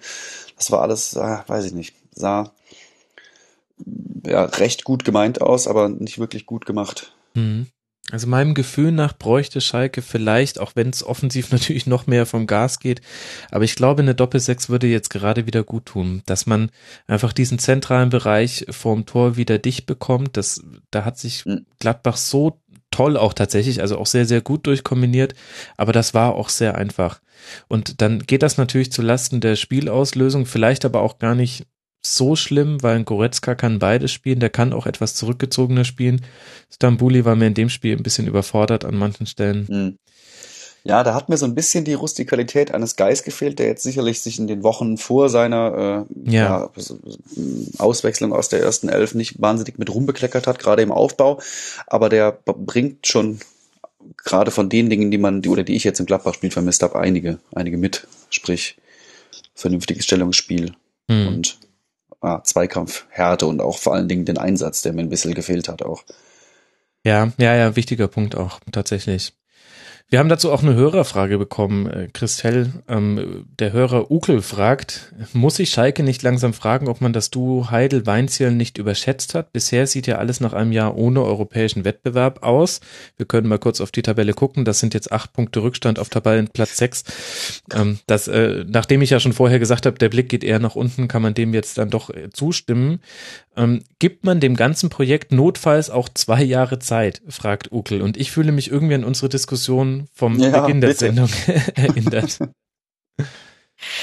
Ja, äh, also ich, ich würde es mir ja schon sehr wünschen. Ich kann ja meinem lieben Markus Weinzierl nichts Schlechtes wünschen. Von daher ähm, es ist zwar schön, dass er, dass er unter uns steht, aber Kennst du denn diese Probleme? Du hast ja Markus Weinz hier sehr, sehr nah verfolgt. Ist, kommt dir das bekannt vor, dass, ähm, dass es hinten ein bisschen wackelt und nach vorne ähm, nicht arg kreativ ist? mh, nach vorne ein bisschen.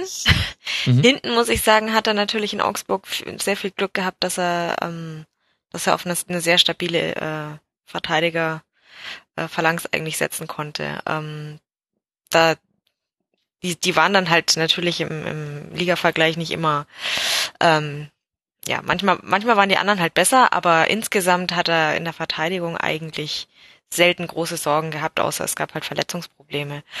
Ähm, von daher, ich, ich muss auch gestehen, dass ich es jetzt nicht so ähm, minutiös verfolge, was er jetzt konkret äh, auf Schalke macht.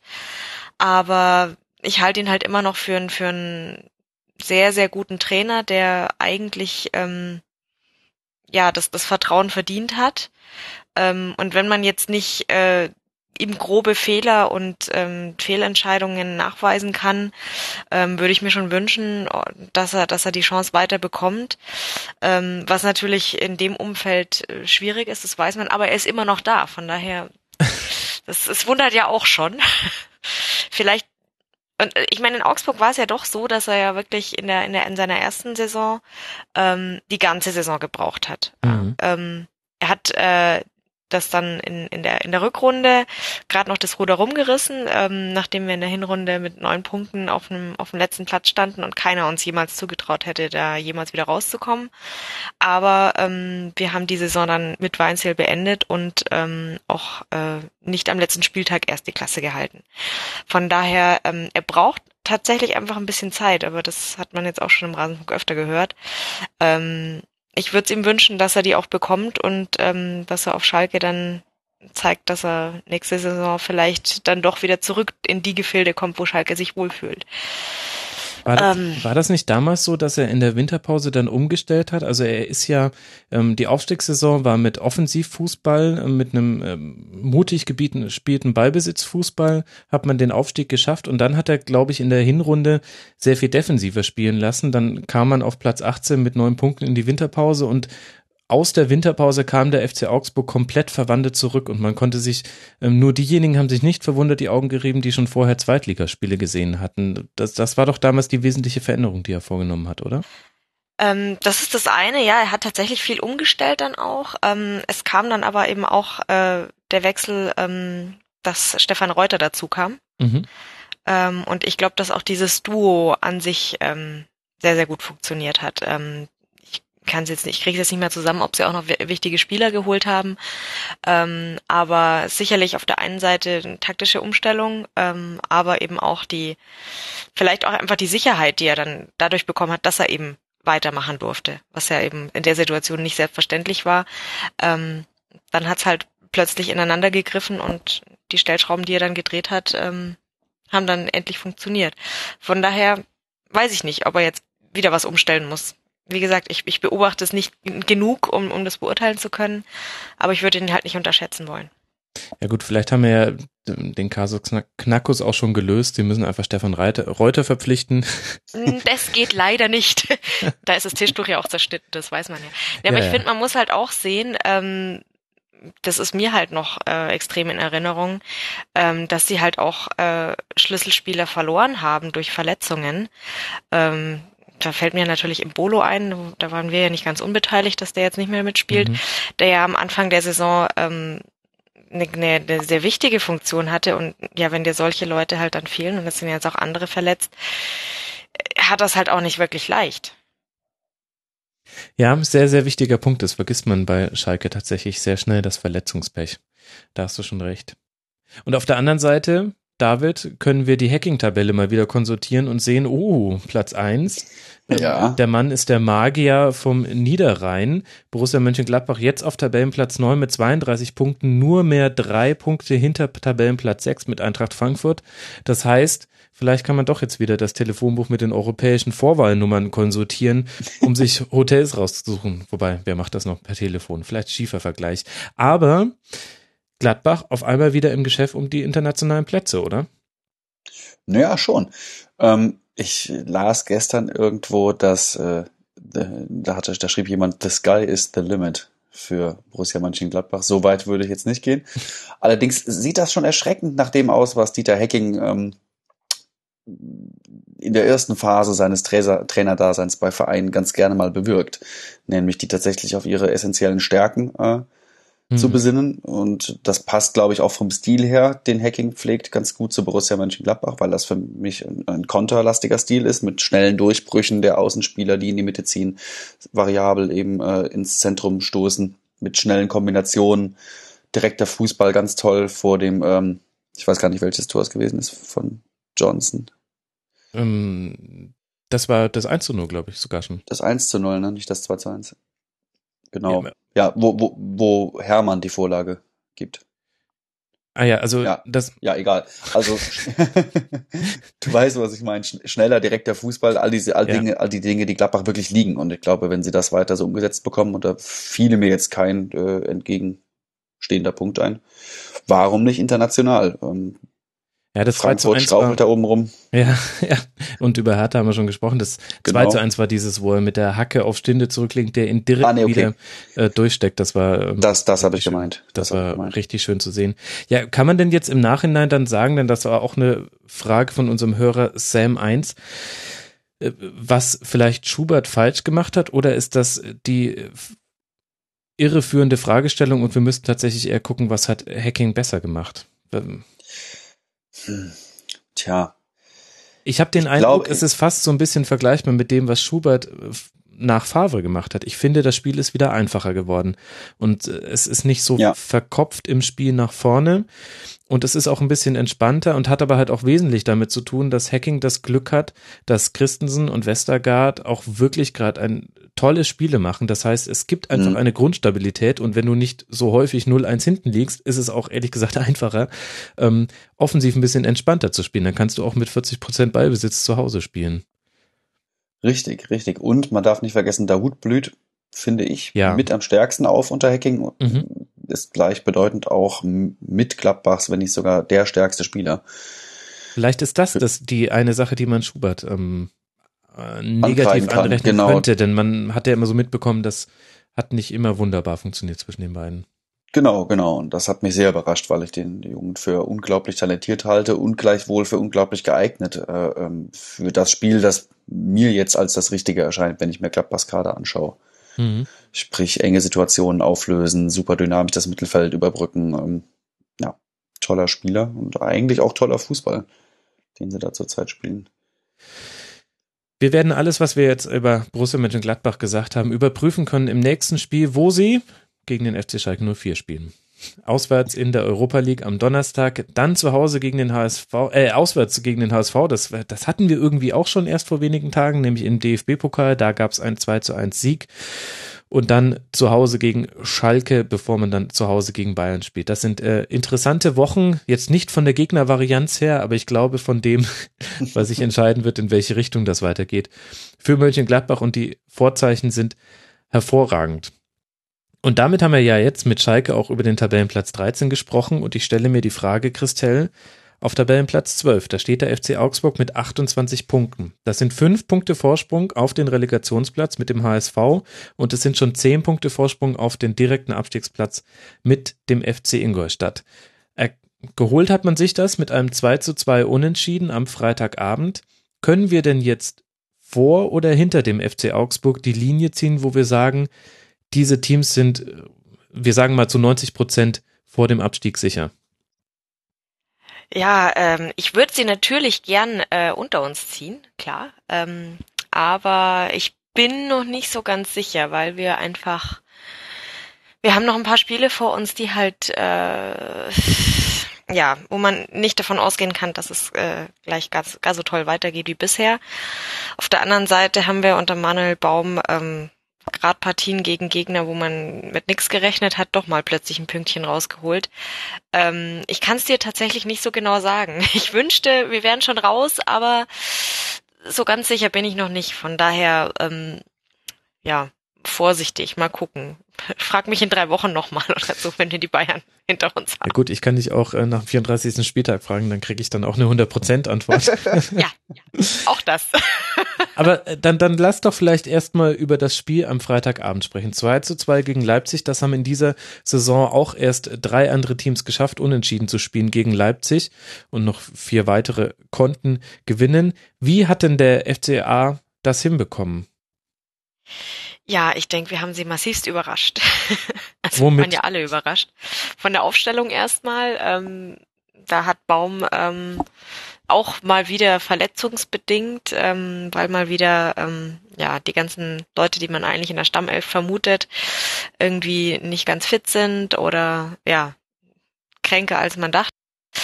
Ähm, und er hatte äh, dann so endlich mal in die Startelf äh, oder überhaupt mal aufgestellt in die Startelf, Mhm. ähm, was sich als äh, ganz großartige Idee herausgestellt hat. Ähm, wir haben schon lange darauf gewartet, dass er endlich mal zum Einsatz kommt. Äh, wurde schon öfter mal geungt, dass es soweit sein könnte, aber es kam nicht dazu. Und ähm, ja, Framberger durfte auch wieder ran. Ähm, der hat ja auch vor ein paar Spielen auch schon gezeigt, dass er ähm, das durchaus verdient hat, ähm, mal in der ersten Elf dabei zu sein. Und von daher war das erstmal so, huch, was ist denn da los? Ähm, dazu haben, äh, hat Moravec für Bayer gespielt, ähm, weil der verletzt äh, ausfällt momentan. Und er hat plötzlich spielen wir mit einer Dreierkette, das habe sogar ich erkannt. Und ähm, ja, insgesamt ähm, war halt ein bisschen anderer FC Augsburg auf dem Platz, als äh, Leipzig wahrscheinlich erwartet hatte. Und ähm, ja, die Stimmung war auch ganz zuträglich der ganzen Angelegenheit, dass, äh, dass wir doch Freitagabend mal einigermaßen erfolgreich bestehen konnten, was auch nicht unbedingt Tradition hat bei uns.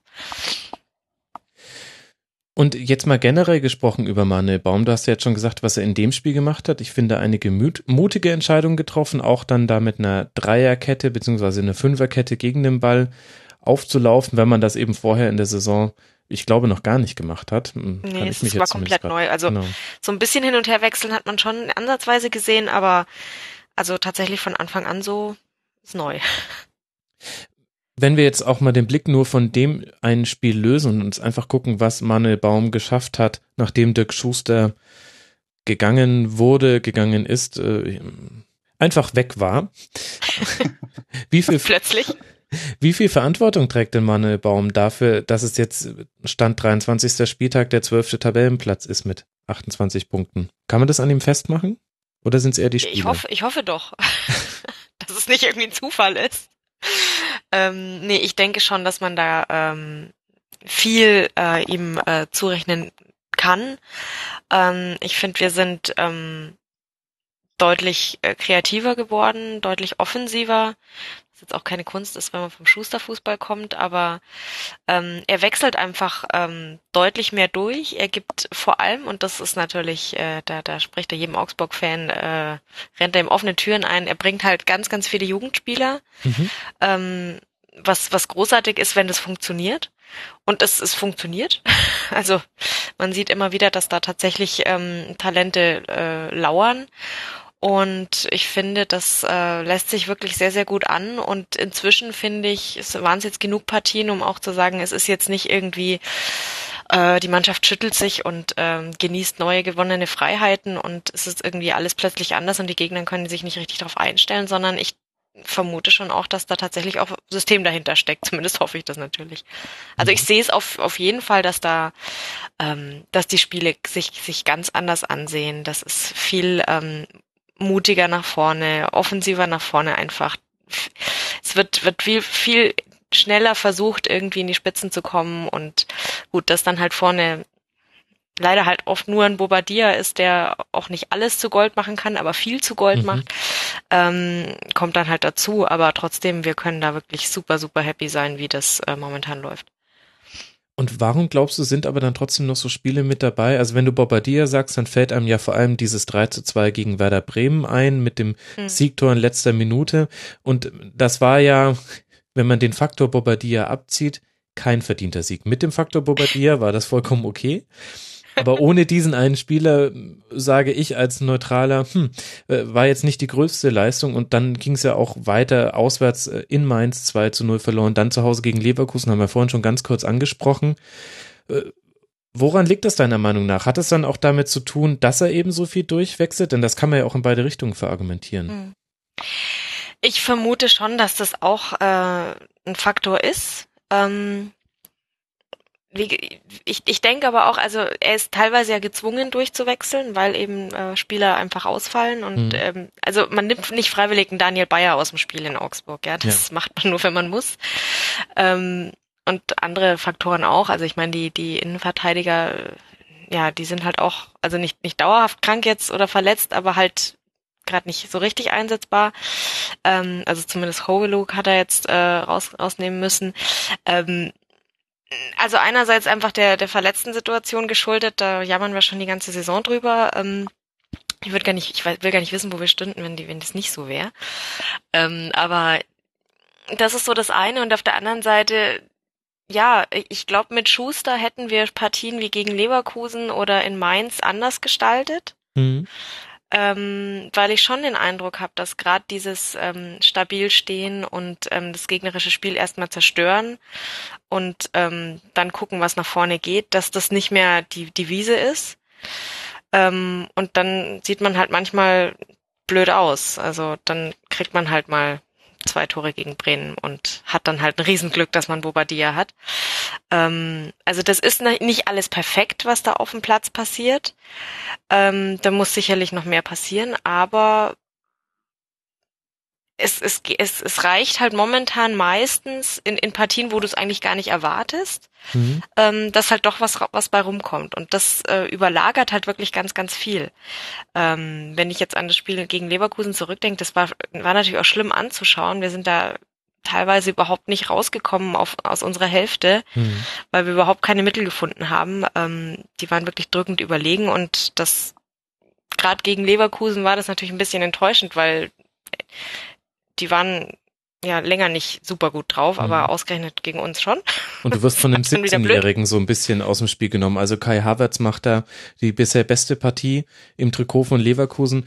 Und das ist natürlich auf der einen Seite ein Riesenkompliment an diesen 17-jährigen Jungspund, aber auf der anderen Seite ähm, ein Fragezeichen an die äh, sehr viel erfahrenere Doppelsechs, die die Aufgabe gehabt hätte, ihn aus dem mhm. Spiel zu nehmen. Eben. Also da sind schon noch ein paar Baustellen. Also ich sag jetzt nicht, unter Baum ist alles super.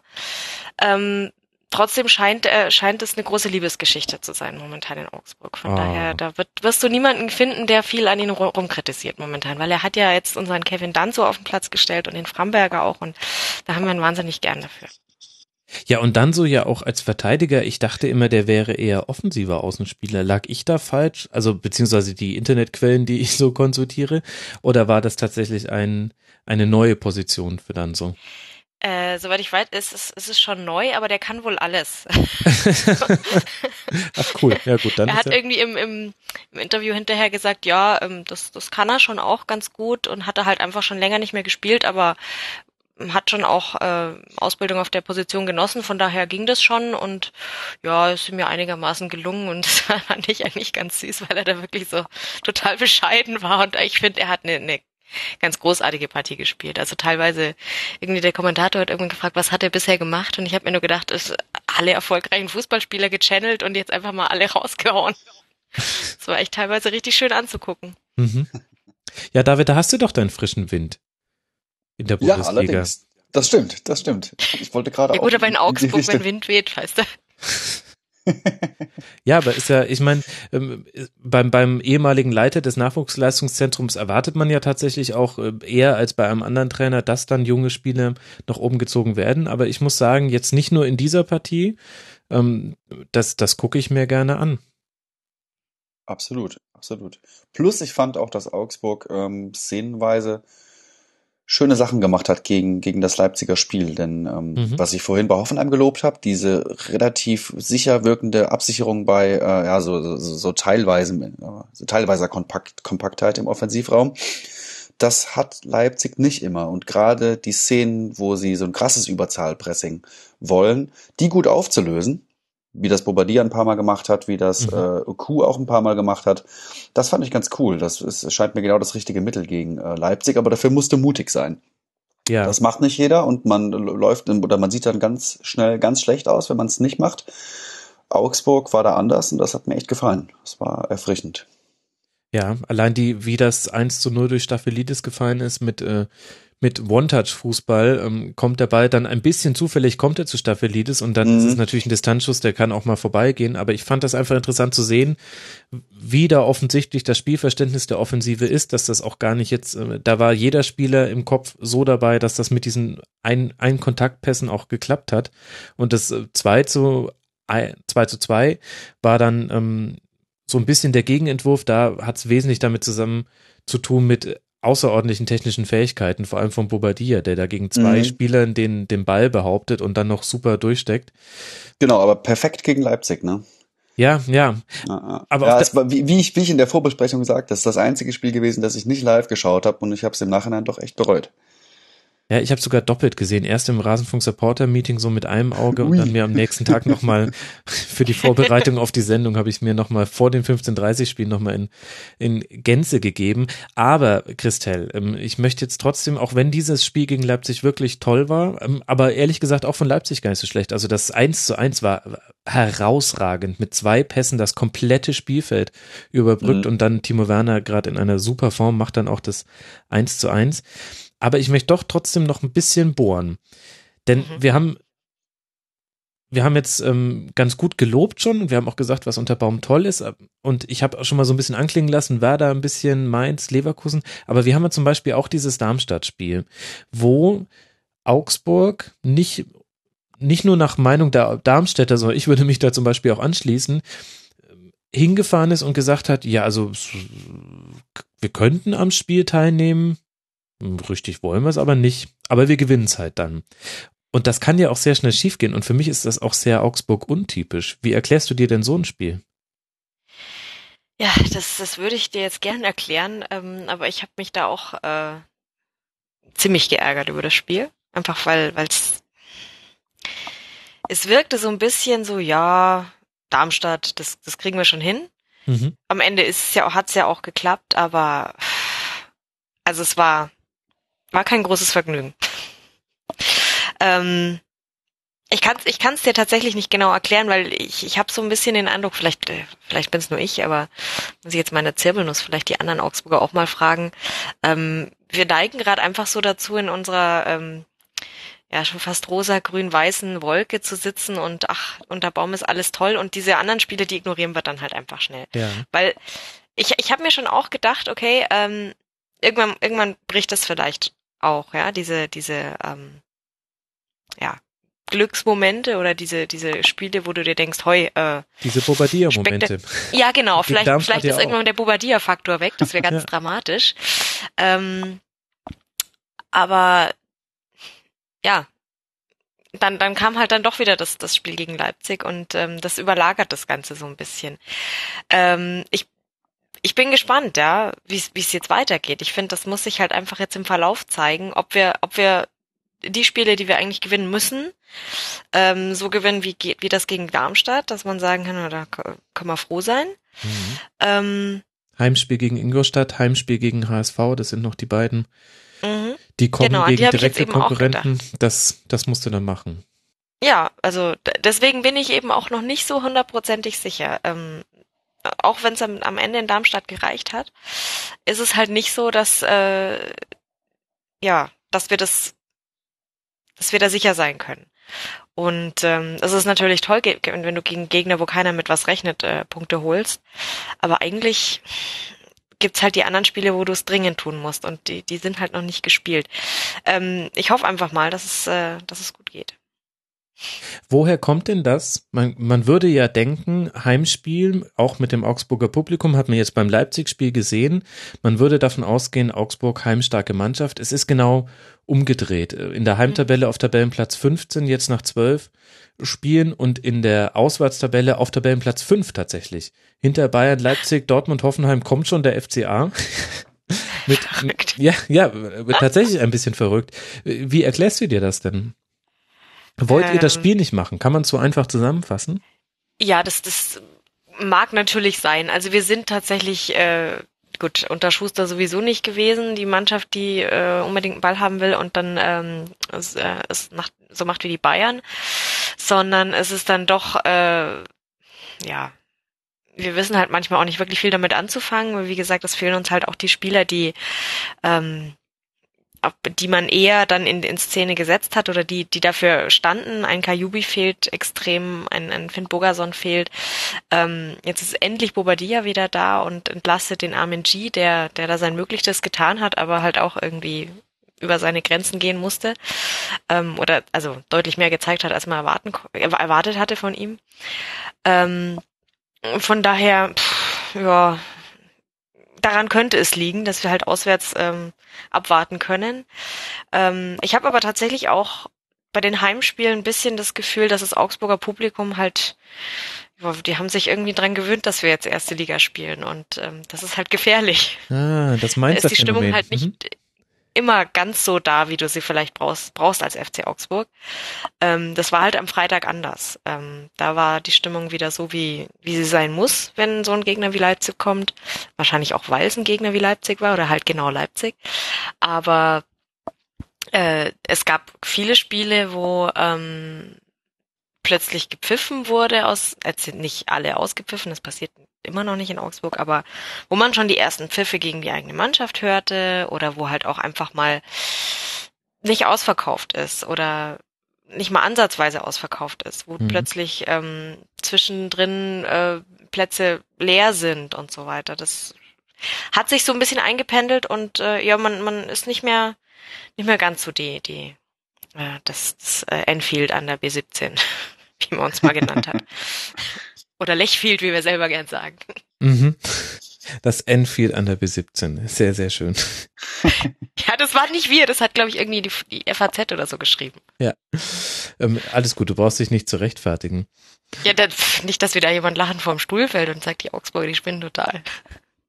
Also vielleicht tatsächlich auch eine Mannschaft, die man tatsächlich in die Schublade derjenigen stecken kann, die eigentlich gar nicht so gerne mit dem Ball ähm, am Fuß äh, das Spiel macht. Du hast jetzt schon gut ja uns erklärt, warum, dass es auch mit Verletzungen und so weiter zu tun hat. In dem Spiel jetzt auch wieder 33 Prozent Ballbesitz. Gegen aber auch ein starkes Leipzig. Also das hätte ja auch, wenn, wenn Timo Werner da die Chance zum 3 zu 2 reinmacht nach Querpass von Sabitzer, ähm, muss er den Ball nur noch einschieben, dann geht das vielleicht auch 3 zu 2 aus und wir sagen auch alle, das geht in Ordnung. Ähm, auf der anderen Seite kann Staphylidis mit seinem Pfostenschuss kurz vor Schluss auch noch das 3 zu 2 machen. Es war einfach ein schönes Spiel und ähm, ich, ich finde das auch wirklich interessant, wie unterschiedlich Mannschaften inzwischen mit Leipzig umgehen. Es ist nicht mehr so ganz diese Starstruckness aus der, aus der Hinrunde, dass alle erstarren vor diesem neuen Alien, den man in ganz verschiedenerlei Hinsicht so in der Bundesliga noch nicht hatte, sondern jetzt, jetzt gibt's verschiedene Gegenmaßnahmen, die funktionieren manchmal, die funktionieren manchmal nicht. Und der FCA hat jetzt auch gezeigt, wie man es ganz gut machen kann. So eine Mischung, jetzt ganz, nicht ganz wildes vorne draufgehen, aber ihr habt denen auch nicht Ruhe gelassen im Spielaufbau. Das ähm, hat mir gut gefallen, war ein interessantes Spiel. Ja, und vor allem haben halt äh, Leute Tore von denen nicht unbedingt dass sich Eggers verteidigt, aber sogar Manuel Baum echt erstaunt. Plötzlich taucht er da vom Tor auf und macht das. Ja. Das ist jetzt auch, also wie gesagt, ich glaube, wir haben sie echt überrascht. Ja, wenn, wenn ihr nicht macht, dann reden wir beide aber darüber, dass ihr ihn querlegen muss, Christelle. Also das war so. Ja, ja, klar, aber trotzdem, dass er überhaupt ja, ja. mit dem Ball so weit vorkommt, ist jetzt auch nicht unbedingt seine Aufgabe. Aber gut, ne, es ist. Wenn's, wenn, wenn wir vorne, vorne wenig Leute haben, die um, dann machen es halt die Verteidiger. Dann machen es halt die Verteidiger. Frischer Wind. Ja, da ist es doch, David. Die Christelle will sich ja nicht so ganz festlegen, das fällt ja auch so ein bisschen schwer. David, was ist denn dein Gefühl, wenn du so ein bisschen aus einer größeren Distanz auf den FCA guckst? Müssen wir uns da mit dem Abstiegskampf nochmal beschäftigen in dieser Saison? Ich glaube, wenn ich mir das Leipzig-Spiel anschaue, das jetzt sicherlich schon ein harter Prüfstein war, ähm, nach dem noch nicht ganz so lang vollzogenen Trainerwechsel, würde ich jetzt sagen, eher nicht. Weil ich fand, er, er, hat, er hat spannende Sachen tatsächlich gemacht, also ähm, nämlich den vermeintlichen Offensivspieler hinten reinzustellen. Auch kluge Idee, finde ich, Leipzig mit einer Fünferkette respektive einer Dreierkette zu begegnen. Mhm. Ähm, er hat offensichtlich die Mannschaft ganz gut motiviert bekommen, unterstelle ich jetzt mal, weil die eben in kniffligen Situationen gegen das Leipziger Pressing oft mutig agiert hat. Er hat seinen Schlüsselspieler richtig eingesetzt, Bobadilla. Ähm, und er kann noch so einen Superstar wie Mo Leitner einwechseln für einen anderen Superstar wie G, beide aus der Dortmunder Schule. In, Anführungs in Anführungszeichen, auch wenn sie beide eigentlich vom FCA kommen. Ich glaube, da kann nicht mehr viel schiefgehen. Mhm.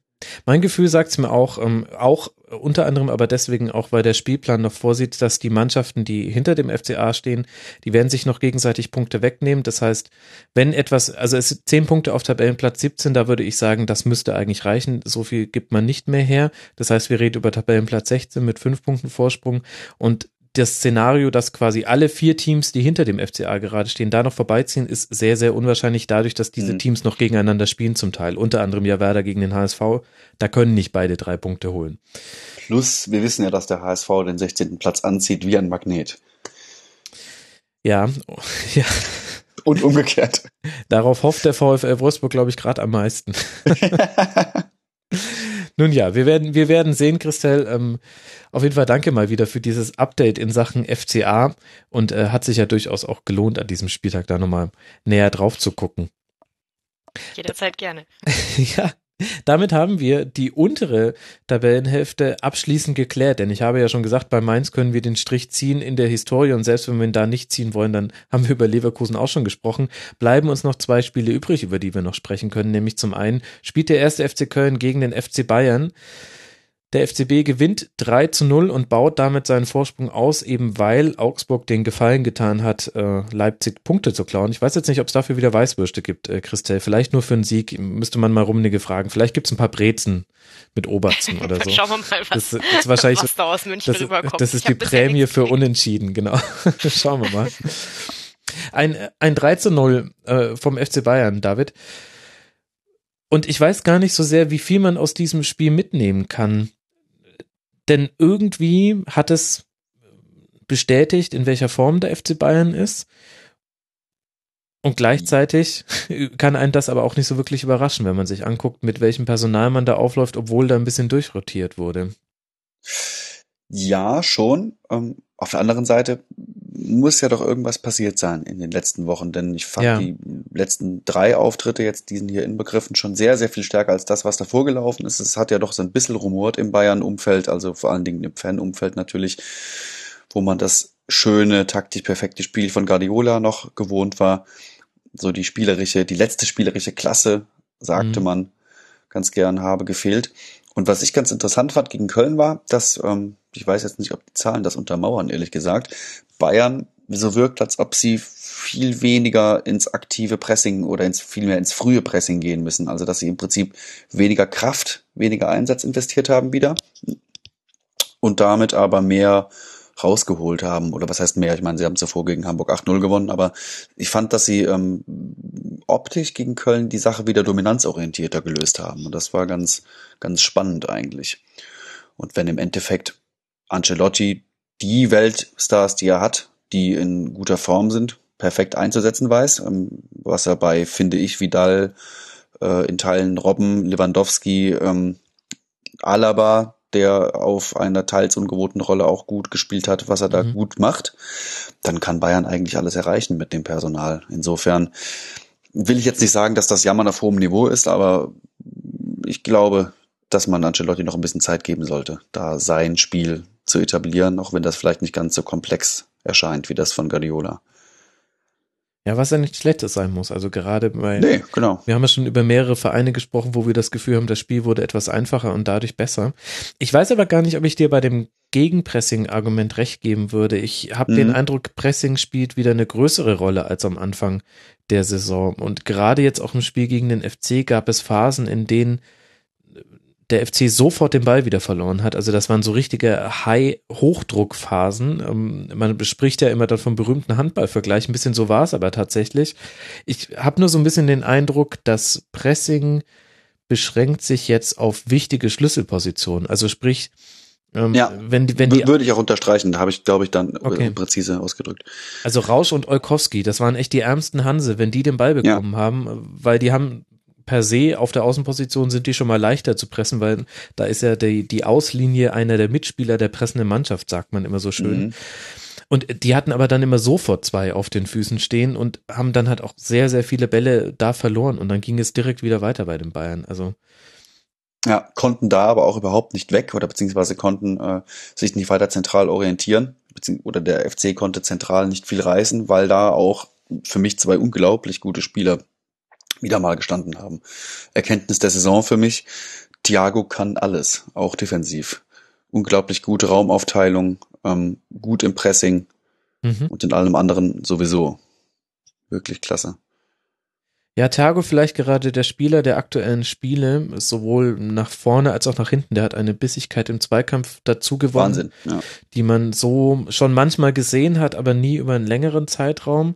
Und dann Ja. ist es halt auch ein Luxus, Luxus, wenn du eine Innenverteidigung mit Martinez und Alaba aufstellen kannst. Im Spielaufbau war es dann immer eine Dreierkette und Vidal hat sich an, an einer der Stellen in die Kette ein, eingeschlossen, aber es war Ja. total offen, ob er in der Mitte stand oder, oder außen. Das haben sie je nach Spielsituation gelöst. Das ist halt Ja. dann auch tatsächlich, äh, wenn das defensiv klappt, auch mit einem Alaba auf der Position, ist das offensiv in der Spielauslösung natürlich herausragend, weil wen sollst du da Wahnsinnig anlaufen? variabel. Mhm. Plus, wer hätte gedacht, dass man Vidal mal so sieht? Ich persönlich eher weniger. Er wurde ja Jahre immer als Box-to-Box-Player gesehen und hat das auch eigentlich ja Weltklasse gespielt.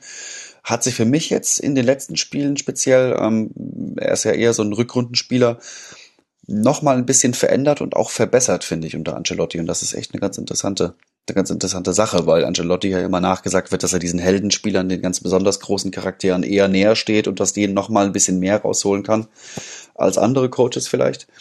Und äh, Klischee hin oder her, ich sehe mich da zumindest auf äh, Vidal, Thiago und ein, zwei andere bezogen. Äh, oder sehe ich das echt bestätigt? Mhm. Richtig interessant. Aber auch, und ähm, ich weiß nicht, wie Christelle das gesehen hat, du darfst sehr gerne mitdiskutieren, das soll hier kein Dialog zwischen mir und David werden. ähm, ich fand es aber auch sehr interessant zu sehen, wie Sörensen ähm, und Subotic, aber meistens Sörensen sich gegen Lewandowski behauptet hat. Der hat nicht zufällig, hat er wenig gute Aktionen in diesem Spiel gehabt.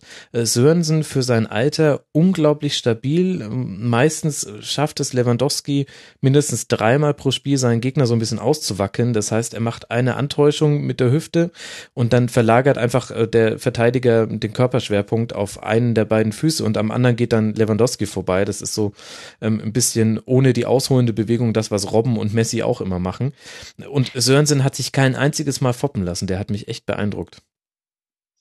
Ja, auf jeden Fall. Mich haben aber auch äh, die anderen Kölner beeindruckt. Die haben ja äh, relativ gut dagegen gehalten. Die hatten am Anfang eine Riesenchance. Äh, Osako, genau. Wo, also wo man halt auch einfach sagen muss, die Bayern haben halt auch einen guten im Tor. Stimmt, das ich muss Rasenschreiben ja. auch nochmal. Ja, das äh, merkt man ja immer nicht so, aber doch, der kann schon auch was.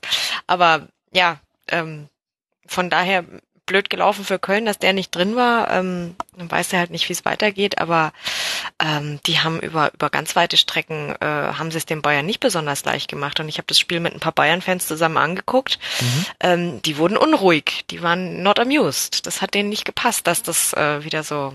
Ehrlich? Ja, also bis dann endlich mal der, das erste Tor fiel, dann waren sie wieder, dann ging's wieder. ja, ja gut, da geht aber, ja der Kurs bei allen runter, ja. Ja, ja, das Ja gut, da gibt's das nächste Mal die Nummer, die hätte ich beruhigen können. Ich fand, das war.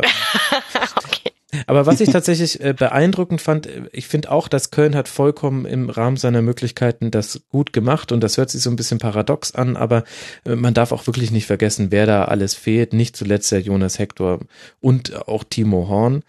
Ähm, was, was ich wahnsinnig äh, beeindruckt bei Köln finde, ist, dass die so sicher geworden sind inzwischen in der Flexibilität, die sie während eines Spiels haben, in dem Grund, in dem sie ihre Grundformation mehrmals ändern können, dass mhm. sie dann auch in ein Spiel gegen Bayern gehen und Peter Stöger stellt sich vor dem Spiel hin, wird gefragt im Interview mit Sky, ja, wie wollen sie es denn in der Abwehr hinten machen mit Rausch, Subotic, Sörensen und Olkowski? Wie werden die sich denn stellen? Und da sagt er, ja, hoffentlich richtig. Also ähm, wir haben, wir haben, wir sind die verschiedenen Optionen durchgegangen, wie Bayern spielen könnte. Wahrscheinlich werden sie gut spielen, das würde uns jetzt nicht überraschen. Vielleicht überraschen sie uns aber auch. Und wir gucken uns das halt an und dann, äh, und dann entscheiden wir halt, äh, wie wir das machen. Und äh, das musst du erstmal im Spiel gegen den FC Bayern dich trauen, ehrlich gesagt, dass du da nicht hingehst und jedem einen klaren Arbeitsauftrag mitgibst, sondern dass du sowohl deinen Spielern vertraust, als auch der gesamten Mannschaft, dass sie das hinbekommt, hm. dass sie das selbst erkennen, wie spielt Bayern und sie haben dann auch erst Fünferkette, dann später wurde es eine Viererkette. Ähm, das finde ich, das ist ein vielleicht sehr, sehr unterschätztes Merkmal dieses ersten FC Köln, was aber, glaube ich, unglaublich, ein, ein unglaublich großer Vorteil in dieser Fußball-Bundesliga ist, wenn du gut reagieren kannst und zwar egal, wer da kommt. Es ist egal, ob die jetzt gegen Bayern kommen ähm, oder ob sie gegen Darmstadt spielen. Da würde ich zustimmen. ja, ich schon. Auch. Sorry, ich bin nicht mit einer Frage rausgekommen. Das war jetzt ein bisschen. Ach. Nö, war, war, ja, war ja auch nicht nötig. Jein. Dann komme ich mit einer Frage raus, wenn wir über das letzte Spiel sprechen. Das äh, verspreche ich euch. Und zwar haben wir noch nicht gesprochen bei Eintracht Frankfurt gegen den SC Freiburg. Und meine Frage lautet, Christel, können wir dieses Spiel besprechen, ohne das Wort Schiedsrichter in den Mund zu nehmen? Ähm, dann wird es wahrscheinlich eine kurze, ganz kurze Besprechung. Und wir kriegen wütende Reaktionen der Eintracht Frankfurt-Fans, glaube ich. Diplomatisch. Auch das. Ja, wieder so ein merkwürdiges Spiel dieses Spieltags, oder? Ja, ziemlich. Also, da, da, ich weiß, ich weiß gar nicht, wie man, wie man drüber reden soll. Das ist so, es war über, also erstens überhaupt nicht schön. Mhm. Es hat mir, es hat mir beim, beim, beim Angucken körperliche Schmerzen bereitet zum Teil, ähm, weil es ja, weil es so, weil es teilweise vor allem seitens der Frankfurter so so energisch und so so ja teilweise aggressiv war, also auf eine Art und Weise, die, die mir persönlich nicht gefallen hat.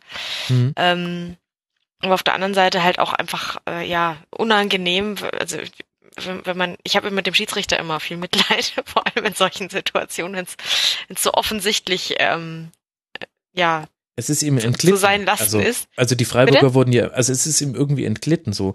Ähm, Ja. Im Grunde ab dem abgepfiffenen äh, Tor für Eintracht Frankfurt, was nicht gegeben wurde wegen einer angeblichen Behinderung von, also Rebic, der Schwolo im Fünfer wohl irgendwie behindert hätte, aber letztlich stand er nur da, also er wurde für Prävenz, Präsenz mit Gelb verwarnt.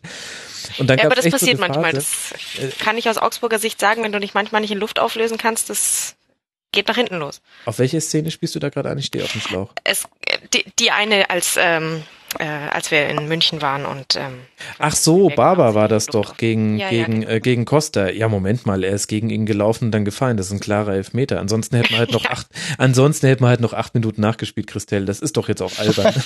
eben, eben, nee, von daher, das ist ja auch schon ewig her, das müssen wir jetzt nicht mehr ausbreiten, aber ich habe mich ein bisschen dran erinnert gefühlt, weil, weil dann Schiedsrichter auch wieder gedacht hat, da hat, da hat ein Spieler mit seiner körperlichen Anwesenheit einfach nicht ganz richtig reagiert. Aber gut, das ähm, als, als jetzt nicht Frankfurt-Fan kann man, kann man das so betrachten, aber ich kann ich ganz gut verstehen, dass man sich da massivst aufregt. Ja, ich meine, Günther Pahl stand da jetzt auch nicht optimal. Andererseits, wie sollst du da stehen, wenn du so eine Situation im Fünfer erkennst? Aber Mhm. ich fand, weil du jetzt auch gesagt hast, dass, ähm, dass Frankfurt da so aggressiv reingegangen ist, das stimmt natürlich in manchen Zweikämpfen. Ich fand aber, David, auch der SC hat sich da nicht versteckt mit Fouls und diese Phase gerade dann so ab diesem äh, nicht gegebenen Treffer bis zum Ende der ersten Halbzeit, wo es so ein bisschen hochgekocht ist, da hat Freiburg aber auch schon sein, äh, sein Löffel auch in Züppchen gehalten. Ja, absolut, absolut. Ich fand es insgesamt ein, ein nickliges Spiel. Vielleicht konnte man Frankfurts Spiel insgesamt als etwas rustikaler wahrnehmen, weil auch äh, der Fußball jetzt äh, abseits der Fouls und äh, Mhm. Unsportlichkeiten insgesamt was rustikaler gewesen ist. Sie haben wahnsinnig viele Flanken reingehauen. Sie hatten am Ende zwar viele Torschüsse, aber viel Gewalt mit dabei, wenig rausgespieltes, schlechte Passquote, ähm, viele Ecken und sowas. Es war insgesamt ziemlich viel Brechstange und das ist auch so ein bisschen das, wo es, glaube ich, ohne Frankfurt zu nahe treten zu wollen, ähm, in der Restsaison für mich für die SGE hingeht, wenn ich mir das Personal anschaue. Ähm, wir hatten zuletzt, obwohl die Personaldecke bereits dünn ist, ein, zweimal echt blöde Platzverweise dabei. Das äh, Seferovic denke ich da gerade dran. Mhm. Ähm, ja, ist was, was du bei Frankfurt, glaube ich, bei den Spielern immer mal drin hast. Auch Rebic heute hätte man, wenn man ganz hart entschieden hätte, drüber nachdenken können, ihn für diesen Fußstampfer rauszunehmen. Insgesamt auch generell ein aggressiver Spieler. Frankfurt hat viele rustikale Typen drin und gerade im heutigen Spiel hat man jetzt äh, das Zusammenspiel von Unsportlichkeiten und äh, und Sportlichem mal mit der Brechstange verbunden, um bei der Brechstange zu bleiben, hat man, fand ich, Fabian sehr vermisst. Und ähm, auch wenn er schon sehr so lange raus ist, dass man ihn fast nicht mehr wahrnimmt, ähm, Stendera, solche Elemente, die ähm, fehlen, glaube ich, dem Frankfurter Spiel. Und daher glaube ich, dass das in Summe dazu führen wird, dass es nicht für das internationale Geschäft reicht. Mhm. Also bei den Ausfällen, da gebe ich dir total recht, haben wir auch in der letzten Folge schon drüber gesprochen. Gerade Marco Fabian ist da sehr, sehr bitter, dass der fehlt und ja auch ähm, Vallejo und so weiter. Ja, genau, stimmt. Bei der, stimmt. bei dem, bei dem, was du jetzt gesagt hast, zur rustikalen Spielweise, ich würde dir da grundsätzlich schon zustimmen, aber in dem Spiel jetzt bin ich mir nicht sicher, ob wir da nicht alle auch dieser, dieser Geschichtsschreibung unterliegen, die einfach gerade so en vogue, en vogue ist, weil Mhm. eben äh, Eintracht Frankfurt mit sechs Plattverweisen und vor diesem Spiel waren es, glaube ich, 59 gelbe Karten. Das sind beeindruckende Zahlen. Das spricht auch tatsächlich für ein körperliches Spiel. Ähm, ich ich meine, äh, Kovac hat direkt nach dem Spiel auch in dieses Horn gestoßen. Also ich äh, gebe damit auch so ein bisschen das wieder, was er gesagt hat. Er hat gesagt, ja, ähm, klar, jetzt haben wir halt auch so einen Ruf, aber wenn wir, wenn wir solche gelbe Karten kriegen wie Rebic beim abgepfiffenen Tor, äh, dann ist kein Wunder, dass wir 70 gelbe Karten haben. Ist was dran. Es ist in die eine und in die andere Richtung überspitzt, denn es war jetzt nicht so, dass die 70 Karten alle so ähm, zufällig entstanden wären bei Eintracht. Und gleichzeitig habe ich mich aber in dieser Frage, in der das so hochgekocht ist und in der Goethe Perl ähm, ständig ähm, mit, mit gelben Karten versuchen musste, irgendwie die Stimmung wieder runterzukühlen. Also in der 37., 38. war einmal gegen Gacinovic und dann einmal gegen Günther. Und es gab noch Mhm. zwei, drei weitere Fouls. Da habe ich mir auch so gedacht, naja, ein bisschen leidet da Frankfurt schon auch unter seinem Image, dass man einfach eher davon ausgeht, dass ein Zweikampf mal eher zu hart als zu weich geführt wird. Mhm.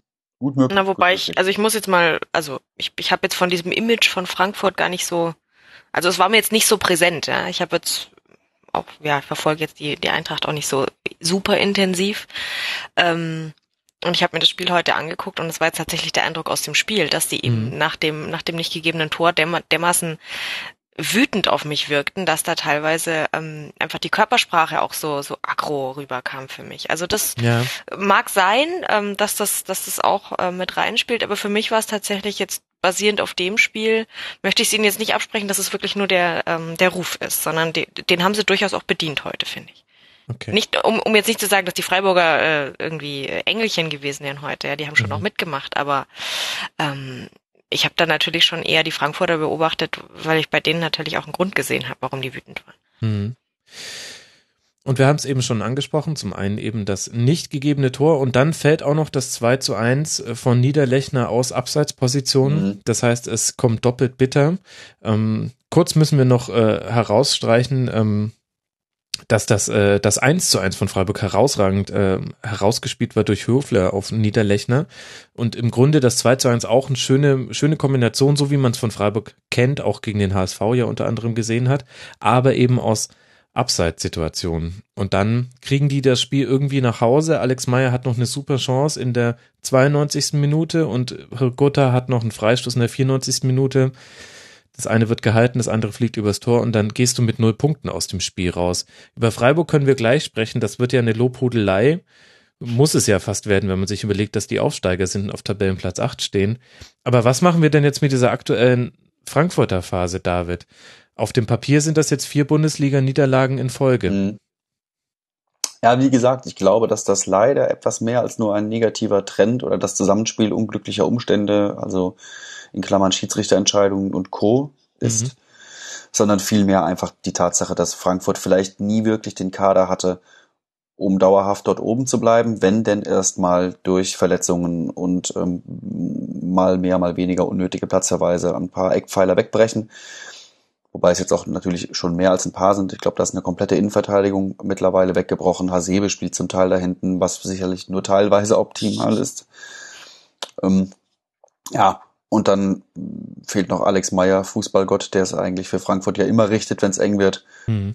Heute auch weitestgehend. Ähm, da sehe ich wenig, was dafür spräche, dass das äh, von dem Personal, das derzeit verfügbar ist, in den nächsten Wochen jetzt rumgerissen wird. Auch Ochipka als Halbverteidiger. Puh, schwierig. Schwierig. Soll ich dir etwas sagen, was dafür spricht, dass da vielleicht oh, nochmal ein anderer Trend reinkommt? Der Spielplan. Die Eintracht in der Hinrunde sehr, sehr heimstark. Das hat man jetzt in der Rückrunde mhm. ein bisschen verloren mit Niederlagen gegen jetzt eben den SC Freiburg. Haben wir gerade drüber gesprochen, wie das zustande kam und gegen den FC Ingolstadt. Das war auch sehr, sehr bitter. Aber die weiteren Gegner, die noch zu Hause kommen, sind der HSV in zwei Spieltagen, Gladbach direkt danach, dann Werder Bremen, dann Augsburg. Entschuldigung, Christelle, aber ich glaube, dass das alles, ähm, also Gladbach ist da noch die, die härteste Nuss und vielleicht aber auch genau das, was man braucht. Gegen solche Gegner hat man ja in der Hinrunde zu Hause auch gerne gewonnen. Also wenn man es irgendwie schafft, aus diesen Heimspielen vielleicht, das waren jetzt glaube ich fünf, die ich aufgezählt habe, da vielleicht vier Siege rauszuholen, dann kann sich das auch irgendwie drehen. Und das halte ich nicht für komplett ausgeschlossen. Das eine, also ich habe die Gegner ja gerade genannt, will denen jetzt nicht zu nahe treten, aber das ist drin, gegen die zu gewinnen. Zu Hause in Frankfurt. Hm. So restlos überzeugt kann ich dich nicht haben, weil du bist gerade nicht komplett wieder von deiner Meinung abgerückt. Hast du mit mir jetzt gesprochen? Also, also ich stimme zumindest zu. ich frage mich gerade, ob wir David verloren haben. Kann Ach so, sein? nee. Hast du mich angesprochen? ja. Gedanklich vielleicht. Oh, entschuldige. nee, das, war, das war lange schweigende Zustimmung. Okay. Nee, ähm, Sicher, ich glaube sogar, dass Augsburg, äh, man möge es mir auf der anderen Seite verzeihen, einer der dankbareren Gegner für Frankfurt sein könnte. Nicht, weil Augsburg nicht gut wäre, sondern weil ich das Gefühl habe, dass sich Augsburg mit Gegnern, die etwas weiter spielen, ein bisschen schwerer tut. Und da wäre Frankfurt für mich eine der ersten Mannschaften, die stilistisch an die ich da denken würde. Nur so ein Gefühl jetzt.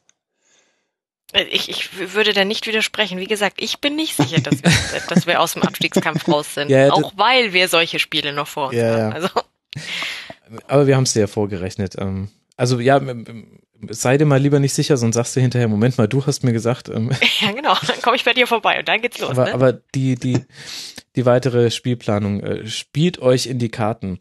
Und ich glaube, diese äh, leichte Konfusion, ob wir überhaupt noch on air sind, wer hier eigentlich mit wem spricht und was das Ganze überhaupt soll. Das spricht dafür, dass wir langsam einen Deckel auf diesen Spieltag machen sollten. Außer ihr sagt, ihr hättet jetzt zum 23. Spieltag noch etwas, was euch unbedingt auf dem Herzen liegt. Nein. Nö. Es hat noch nie jemand im Rasenfunk auf diese Frage nach über zwei Stunden mit Ja geantwortet.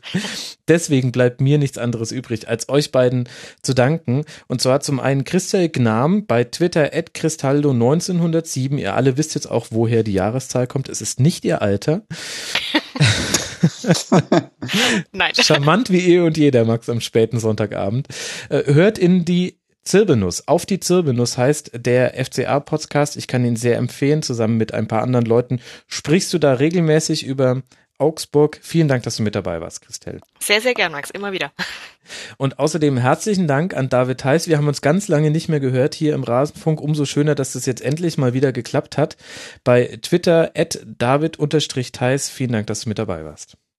Vielen Dank für die Einladung.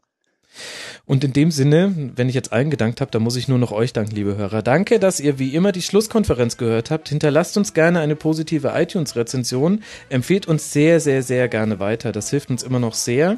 Und ruft an bei 08000, du bist drauf am nächsten Samstagnachmittag. Ich freue mich sehr. stimmt, stimmt, stimmt. Vergesst das nicht. Sky Sport News HD, da werdet ihr mich sehen ab 17.20 Uhr. Bis dahin macht's gut. Ciao.